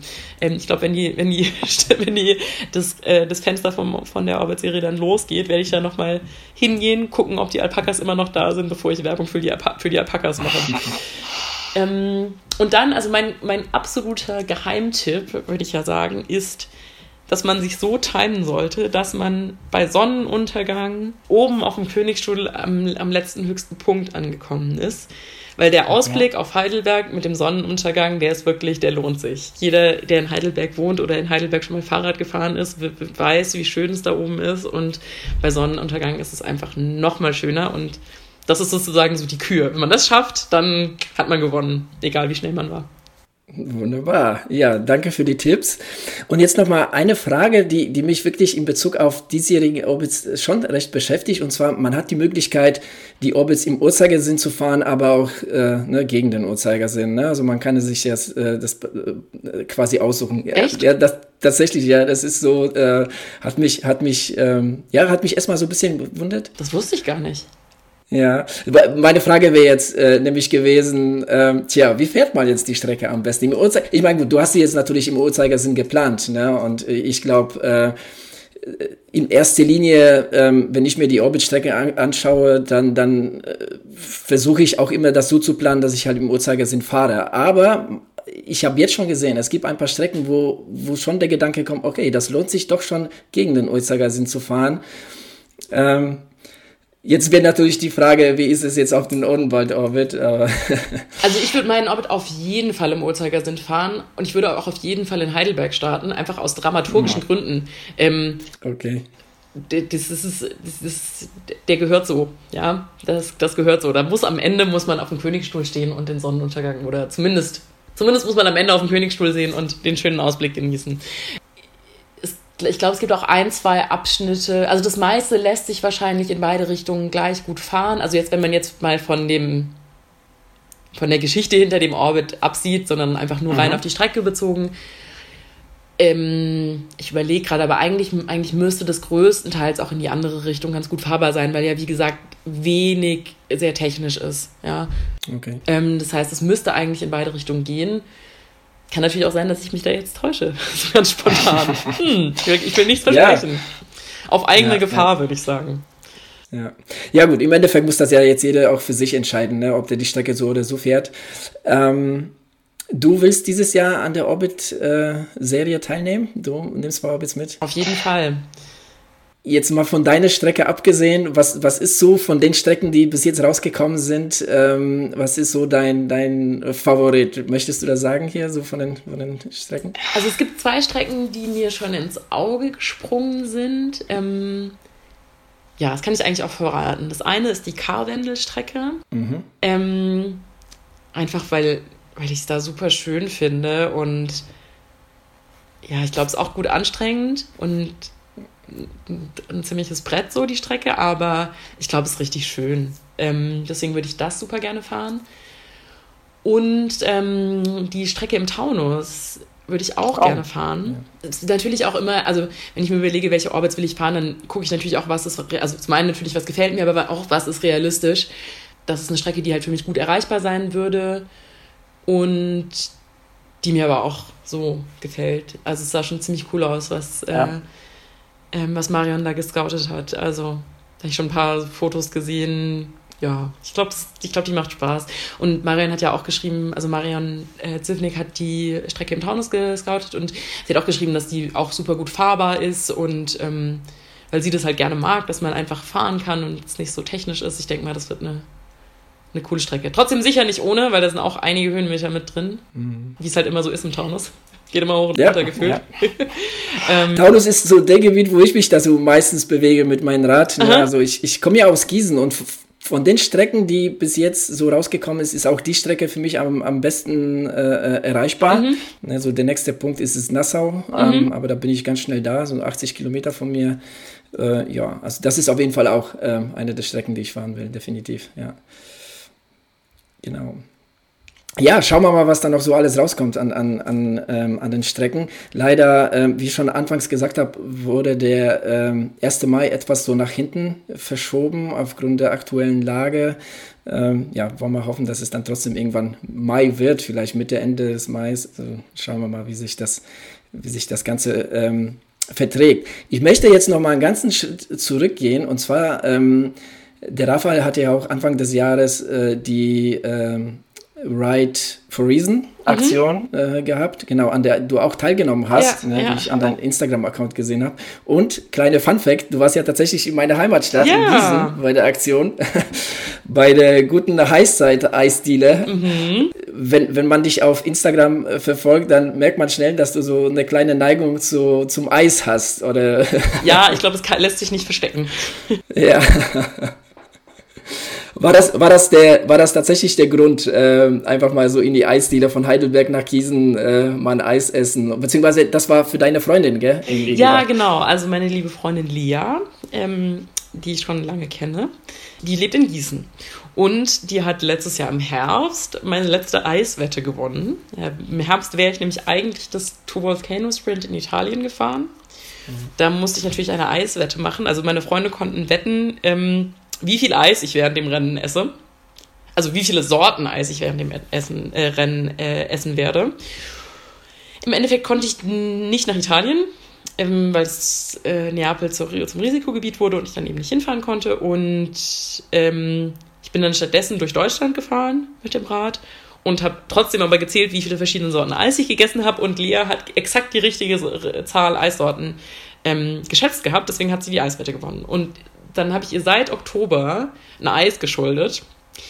Und dann dachte ich mir, okay, right for a reason, das ist doch mal ein guter Grund. Ich fahre jetzt nach Gießen und äh, esse mit Lea ihr Eis, das sie sich redlich verdient hat, auf das sie lange warten musste. Und sie hat dann die Heißzeit vorgeschlagen, was wohl die, die Eisdiele in Gießen ist, wenn ich genau. richtig verstanden habe. Sehr gut, ja. ja. Bist, bist genau. alle einverstanden? Gut, gut.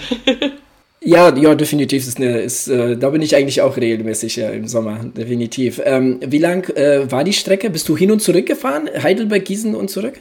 Genau, also ich bin, ich bin, äh, also Heidelberg, Gießen und zurück ist ja ein bisschen weniger als 360 Kilometer. Ich glaube, das wären so, also wenn man jetzt relativ direkt fährt, wären es so 300 Kilometer, glaube ich.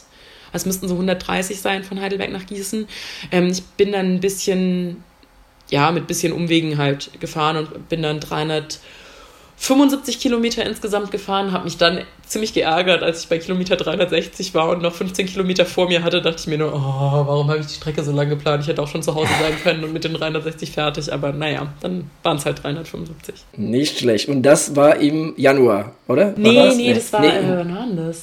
Ich glaube, war das Ende Februar oder im März noch irgendwann? Ich weiß es ehrlich gesagt gar nicht mehr. Okay, okay. Aber trotzdem, also kalt genug noch. Ja, es war nicht so mega warm. Aber ja, so kalt war es auch nicht. Ging. Okay, nicht schlecht. Aber nie zu kalt für Eis. ja gut, fürs, fürs Eis hat es sich auf jeden Fall, glaube ich, dann auch gelohnt. Und auch überhaupt für die ganze Aktion, die ich auch auf jeden Fall sehr, sehr, sehr cool fand. Ähm, ja, also, ähm, Andrea, ich würde sagen, äh, wir sind am Ende des Interviews angelangt. Ähm, und wie das halt bei uns in der Wechselzone üblich ist, gehören die letzten Worte dem Gast. Uh, okay. Also, dann sage ich jetzt noch was zum Eis auf dem Orbit. Es gibt natürlich auch Eisdielen auf meinem Orbit, das ist ja klar. Und ähm, auch am Ziel, gibt, äh, in der Nähe des Ziels gibt es eine Eisdiele. Ähm, in der Brückenstraße in Heidelberg gibt es nämlich die Eisdiele Amami. Das ist meine Haus- und Hof-Eisdiele, weil ich da direkt um die Ecke wohne. Ähm, also die Eisdiele, wo ich wahrscheinlich am häufigsten esse. Und ähm, ja, wenn ihr den Sonnenuntergang auf dem Königsstuhl timet, dann hat die Eisdiele auch normalerweise noch offen, wenn ihr unten seid. Die hat nämlich im Sommer bis um 11 Uhr offen. Also, heißer Tipp, esst ein Eis, wenn ihr meinen Orbit gefahren seid. Ich hoffe, das war jetzt mittlerweile genug Motivation, meinen Super Orbit zu fahren. Ähm, übrigens, wenn ihr den nicht an einem Tag fahren wollt, man kann den auch super aufteilen in mehrere Etappen, wenn euch irgendwie... Dafür ist er lang genug. Dafür ist er lang genug, genau. Dafür gibt es auch genug Höhenmeter. Euch wird auch nicht langweilig, wenn ihr den auf mehrere Tage aufteilt. Und ich hoffe, dass er euch gefällt, dass ihr viel Spaß habt und natürlich dürft ihr auch andere Orbits fahren. Aber meiner ist am besten. Genau, das unterschreibe ich auf jeden Fall so. Okay. Vielen Dank fürs Interview. Ja, danke euch für die Einladung. Sehr gerne. Und vielleicht äh, hört man sich mal wieder in der Wechselzone. Bis Danke. So, da sind wir wieder zurück aus dem mega guten Interview. Äh, mir hat sehr gut gefallen und jetzt wissen wir auch alle, wie gescoutet wurde, zumindest im Odenwald. Ich denke, da hat jeder so ein bisschen seine eigene Vorlieben, aber ja packt die Badehose ein, nimmt ein bisschen Kleingeld mit, das ist wichtig bei der Strecke. ähm, ja. Futter parat, beziehungsweise Handy auch parat haben. Äh, Und Kleingeld für den Süßigkeitautomaten. Genau. Äh, die Andrea hat sich da sehr viel Mühe für euch gegeben. Und äh, ja, lasst ihr doch mal, doch mal einen kleinen Kommentar ab, da, wie ihr die Strecke gefunden habt. Oder lasst uns da, wir geben sie auch gerne weiter. Äh, wie ihr es wollt. Äh, ja, dann haben wir jetzt eigentlich nur noch eine Hörerfrage zu beantworten. Ähm, ich habe sie jetzt gerade leider nicht auf. Adrian, äh, weißt du die Frage gerade noch? Was? Ja, die Tanja fragte uns, ähm, worauf es ähm, ankommt beim Kauf eines Gravel-Bikes. Ähm, so ein bisschen das Pro und Contra und ähm, genau, da auf diese Frage äh, habe ich auch in kleinen Einspieler das ist eine, geantwortet. Das ist eine gute Frage, denn die interessiert mich auch. Ja, das ist eine sehr gute Frage. Da, ja. Weil ich meine, heutzutage sowieso, ähm, es gibt ja jetzt, ne, ähm, es gibt ja immer mehr Gravel-Bikes, die, die schon ähm, große Unterschiede aufweisen. Also von daher ja, definitiv eine gute Frage. Ja. ja.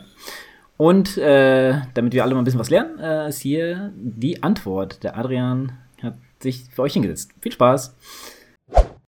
Wir haben eine Frage unserer Hörerin Tanja bekommen, die wissen wollte, worauf es beim Kauf eines Gravelbikes ankommt. Ich finde, das ist eine sehr gute Frage, denn mittlerweile ist die Auswahl an Gravelbikes sehr, sehr groß und ähm, ich finde, als allererstes sollte man sich die Frage stellen, wofür möchte ich ein Gravelbike nutzen? Ähm, und halt das für sich wirklich im Vorfeld, bevor man zum Fachhändler geht, auf jeden Fall geklärt haben. Denn ähm, das gibt so ein bisschen vor, ähm, natürlich neben der finanziellen äh, äh, Geschichte gibt es das auch so ein bisschen vor, ne, wie das Bike ähm, ja dann halt so von der Geometrie, von der von den Komponenten ähm, dann halt aussieht. Denn ähm, ja, es ist schon ein Unterschied, sage ich mal, wenn man ähm, ein Bike einfach für eine Feierabendrunde nutzen möchte ähm, und mal jetzt, was weiß ich, ein, zwei Stündchen um die Ecke im Wald so ein bisschen rumfährt. Oder aber ob man das Bike wirklich für als Abenteuerbike wirklich für mehrtägige Touren nutzt und dann schon ein bisschen mehr Sitzkomfort haben will, dann gibt es welche, die sagen, okay, ich, ich möchte jetzt nicht nur Wald, Wiesen fahren, sondern ich möchte auch schon zum großen Teil auch weiterhin an Asphalt fahren das, das wirkt sich dann halt äh, alles so, so ein bisschen, wie gesagt, auf die Komponenten, auf die Merkmale eines Gravel-Bikes. Ähm, aber wie gesagt, ähm, das, das die allererste Frage ist dann halt dabei, was habe ich mit dem Gravel-Bike vor? Ähm, dann ist, wie gesagt, auch die, die finanzielle Geschichte, die gibt so ein bisschen dann wiederum die Komponenten ne, äh, vor, ähm, gerade was so den Rahmen äh, anbetrifft. Ne, wir haben so den Alurahmen, der da schon noch recht preiswertig äh, ist. Ne, so ab 1000 Euro ist man da auf jeden Fall gut dabei. So mit den Komponenten, dann ne, man kann sich auch einen Vollcarbon-Rahmen holen oder vielleicht sogar einen Titanrahmen. Das geht dann halt natürlich in mehrere tausend Euro. Aber ich finde, man ist auf jeden Fall, wenn man schon irgendwas ähm, so, ich sag mal so im, im Bereich 1500 Euro für ein Gravelbike ausgibt, dann ist das für jemand, der in die Gravelbike-Szene einsteigen möchte, auf jeden Fall ähm, ausreichend. Na, und dann, dann gibt es noch so ein paar Kleinigkeiten, die man für sich klären äh, sollte. Zum allerersten oder zum wichtigsten würde ich sagen, äh, und das ist oft eine Frage, die, die irgendwie äh, gestellt wird, beziehungsweise sich ähm, die Leute fragen, ähm, ein Kettenblatt oder zwei Kettenblätter. Ne? Also im Mountainbike ist es ganz um, gang und gäbe mittlerweile ne? mit der Einfachschaltung. Beim Gravelbike ist es schon so ein bisschen mehr ausgewogen, aber auch da würde ich sagen, ist es halt wichtig, zu wissen, ähm, was möchte ich mit den, mit den Gravel-Bike machen. Also ich habe mich in allen meinen, ich habe zwei Gravel-Bikes und beide haben Einfachschaltung. Ähm, so aus meiner Warte äh, mal gesprochen, für mich ist es einfach weniger Wartungsaufwand und, und einfach weniger Bauteile. Ne? Das Rad an sich ist viel einfacher, auch im Handling. Ähm, von daher ist das für mich äh, auf jeden Fall eine sehr gute ähm, ja, Sache mit der äh, Einfachschaltung. Ähm, Kenne ich ja auch schon so von Mountainbiken, bin das mittlerweile auch gewöhnt.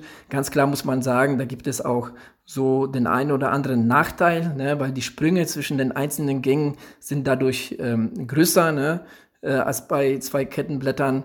Ähm, und wenn ich sagen würde, okay, ich fahre schon noch recht viel Straße, ich fahre schon noch viel oft mit anderen Leuten in Gruppen, mit allen Rennradfahren und so, dann würde ich schon eher zu zweifach ähm, äh, äh, Schaltung tendieren, aber dass das bei mir eher selten vorkommt, beziehungsweise wenn ich fahre, dann auch mit ja, gleichgesinnten Mountainbikern oder Gravelbikern, die Einfachschaltung haben. Von daher äh, passt das da auf jeden Fall auch. Die andere wichtige Frage, und ich sag mal so, in meinem Fall zum Beispiel ist es eine, eine Frage, mit der ich sehr gerne spiele, mit der ich sehr gerne ähm, Sachen auch ausprobiert, hat, äh, ausprobiert habe in letzter Zeit, ist die ähm, Frage der Reifen. Ne? Also die Reifen sind ja natürlich etwas dicker ähm, als beim Rennrad, ne? aber dann natürlich noch so ein bisschen schmaler als beim Mountainbike, die liegen da so ein bisschen dazwischen.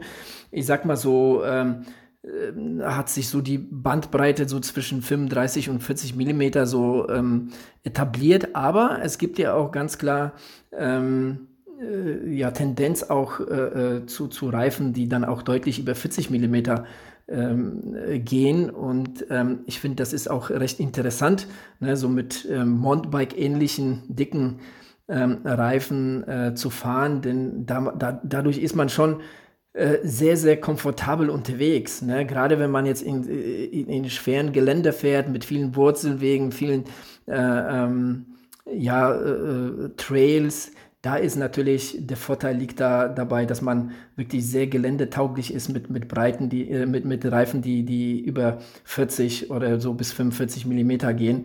Aber wie gesagt, also ich sag mal so, ähm, so 38 Millimeter äh, äh, breite Reifen sind auch sehr, sehr vielseitig, ähm, auch schon sehr komfortabel ne, für die üblichen Gravel-Bike-Straßen, äh, äh, Waldautobahnen. Da kann man mit, mit, ähm, ja, mit 38, 40 Millimeter breiten, ist man, äh, breiten Reifen ist man da schon sehr gut ähm, unterwegs. Genau, dann haben wir nach, nach wie vor halt, wie gesagt, auch so Sachen wie die Lenkerbreite, ähm, ja, auch die, die Auswahl der Pedale. Und ich glaube, ähm, das sind alles so Sachen, da sollte man ausprobieren. Auch, auch hier zum Beispiel äh, im Sattel ist auch eine sehr wichtige äh, Sache, aber vieles ist auch dabei, auch äh, eine individuelle Geschichte. Ähm, mein Tipp wäre da auf jeden Fall, ähm, zum Händler zu gehen. Ne? Wenn man jetzt nie so viel Erfahrung hat, so grundsätzlich im Radsport, dann würde ich auf jeden Fall immer den, den Händler ähm, aufsuchen, nach Rat fragen, Sachen ausprobieren. Ähm, wenn man beim Händler sich ein äh, ähm, ähm, Gravelbike holt, dann ähm, ja, hat man auf jeden Fall auch oft beim guten Händler die Möglichkeit, nach ein paar Wochen den Sattel zu tauschen. Ähm, so auch meine Erfahrung. Genau. Und ansonsten ähm, ja, einfach, einfach mal probieren, ne? einfach mal ähm, Sachen ausprobieren. Man kann einige Komponenten austauschen, wenn was nicht passen sollte. Und ähm, ja, im Großen und Ganzen muss ich sagen, dass das, das war es so zu diesem Thema. Die wichtigsten Sachen habe ich, glaube ich, angesprochen. Und ja, Tanja, wünsche dir viel Spaß beim Kauf eines neuen Gravelbikes. So, und wenn ihr jetzt äh, genau wisst, welches Gravelbike ihr wollt, dann hört noch die letzten paar Minuten fertig und dann geht kaufen. Konsum, Konsum. Ja, äh, Wenn ihr eins bekommt im Moment. Ja, stimmt. ja, genau, das ist, das ist auch so, so eine Sache, genau. Ja. Äh, komischerweise, ich hatte ja mein, äh, mein Rennrad habe ich ganz schnell bekommen. Das ging echt ratzfatz. Äh, hat vielleicht auch was mit Jobrad zu tun, ich weiß es nicht. Oder einfach nur, weil ich meine, ich, ich habe ja, ich habe ja meinen auch bekommen, aber ich habe den ja im, im Netz gekauft, ne? Mhm. also im Internet gekauft. Ich habe den nicht beim Händler gekauft. Ich glaube, beim Händler, wenn du zum Händler gehst, da, da wird es ein bisschen schwieriger. Kommt auch immer drauf, ähm, drauf an, zu welchem Händler du gehst. Weil ich meine, es gibt natürlich auch so äh, große Fachhandelmärkte, wo nur Räder sind, sage ich jetzt mal, ich will jetzt auch keine Namen hier nennen, weil ich denen bestimmt keine Plattform geben möchte, aber das sind halt dann, ja, da sind dann 30 andere Leute, die, äh, oder jeder, der da kauft, aber wenn er jetzt, keine Ahnung, zu, zum richtigen Fachhändler geht, also ich gibt diese kleinen Fahrrad, Fahrradläden, sage ich jetzt mal. Und ich, ich, also bei uns hier in der Gegend gibt's einige davon. Äh, ich kenne zumindest drei. Und die, die sind echt mega gut und ich glaube, da kriegst du immer noch ein gutes Rad, ja. Also die sind jetzt auch nicht direkt ausverkauft oder so bei denen. Ähm, ja, nichtsdestotrotz, äh, es geht jetzt auch, glaube ich, ein bisschen zu weit jetzt hier. Aber ja, ähm, wenn ihr natürlich wisst, was ihr haben wollt, ist es natürlich einfacher, als wenn ihr nochmal was Probe fahren wollt oder sowas, dann müsst ihr natürlich euch da auch mal gerne draufsetzen. Das ist natürlich wichtig. Ähm, ja. Habt ihr denn noch was? Weil sonst würde ich die Folge hier gleich mal zumachen. Machen wir nicht. Ich glaube, wir haben einige Themen bearbeitet. Dann ja. lass mich nochmal ganz schnell die sagen. Wenn ihr mit uns in Kontakt gehen wollt, dann E-Mail-Adresse wechselzone-podcast at gmail.com. Äh, Instagram haben wir, da könnt ihr uns auch schreiben. Wir haben das Kilometerspiel, kommt in den Strava Club. Adrian, wie viel haben wir? Haben wir über 300? Weiß jetzt gar ja, nicht. wir haben deutlich über 300. Okay. Ja. Ähm, was haben wir noch? Ähm, YouTube. Ja, Patreon. YouTube, genau, ey, guckt YouTube. Ja, äh, das neueste Video, mega gut. Ich habe sehr, sehr unterhalten gefühlt von den drei Idioten, die da rumfahren. Kann man so sagen, ja. äh, ja, guckt euch das Video auf jeden Fall an, war richtig gut, hat auch mega Spaß gemacht. Ähm, und ja, Patreon haben wir auch, falls ihr uns da ein bisschen unterstützen wollt. Ähm, lasst doch mal irgendwie einen Kommentar irgendwo bei Instagram oder sonst wo, wie ihr das neue Intro findet, ob ihr euch das gefallen, das würde mich auch mal interessieren. Äh, denn das haben unsere Patreons bezahlt. Dafür nochmal vielen, vielen Dank und ich sag mal Tschüss. Ja. Ich sag auch Tschüss. Macht es gut. Bis zum nächsten Mal. Jo, bis dann. Tschüssi. Ciao. Ciao.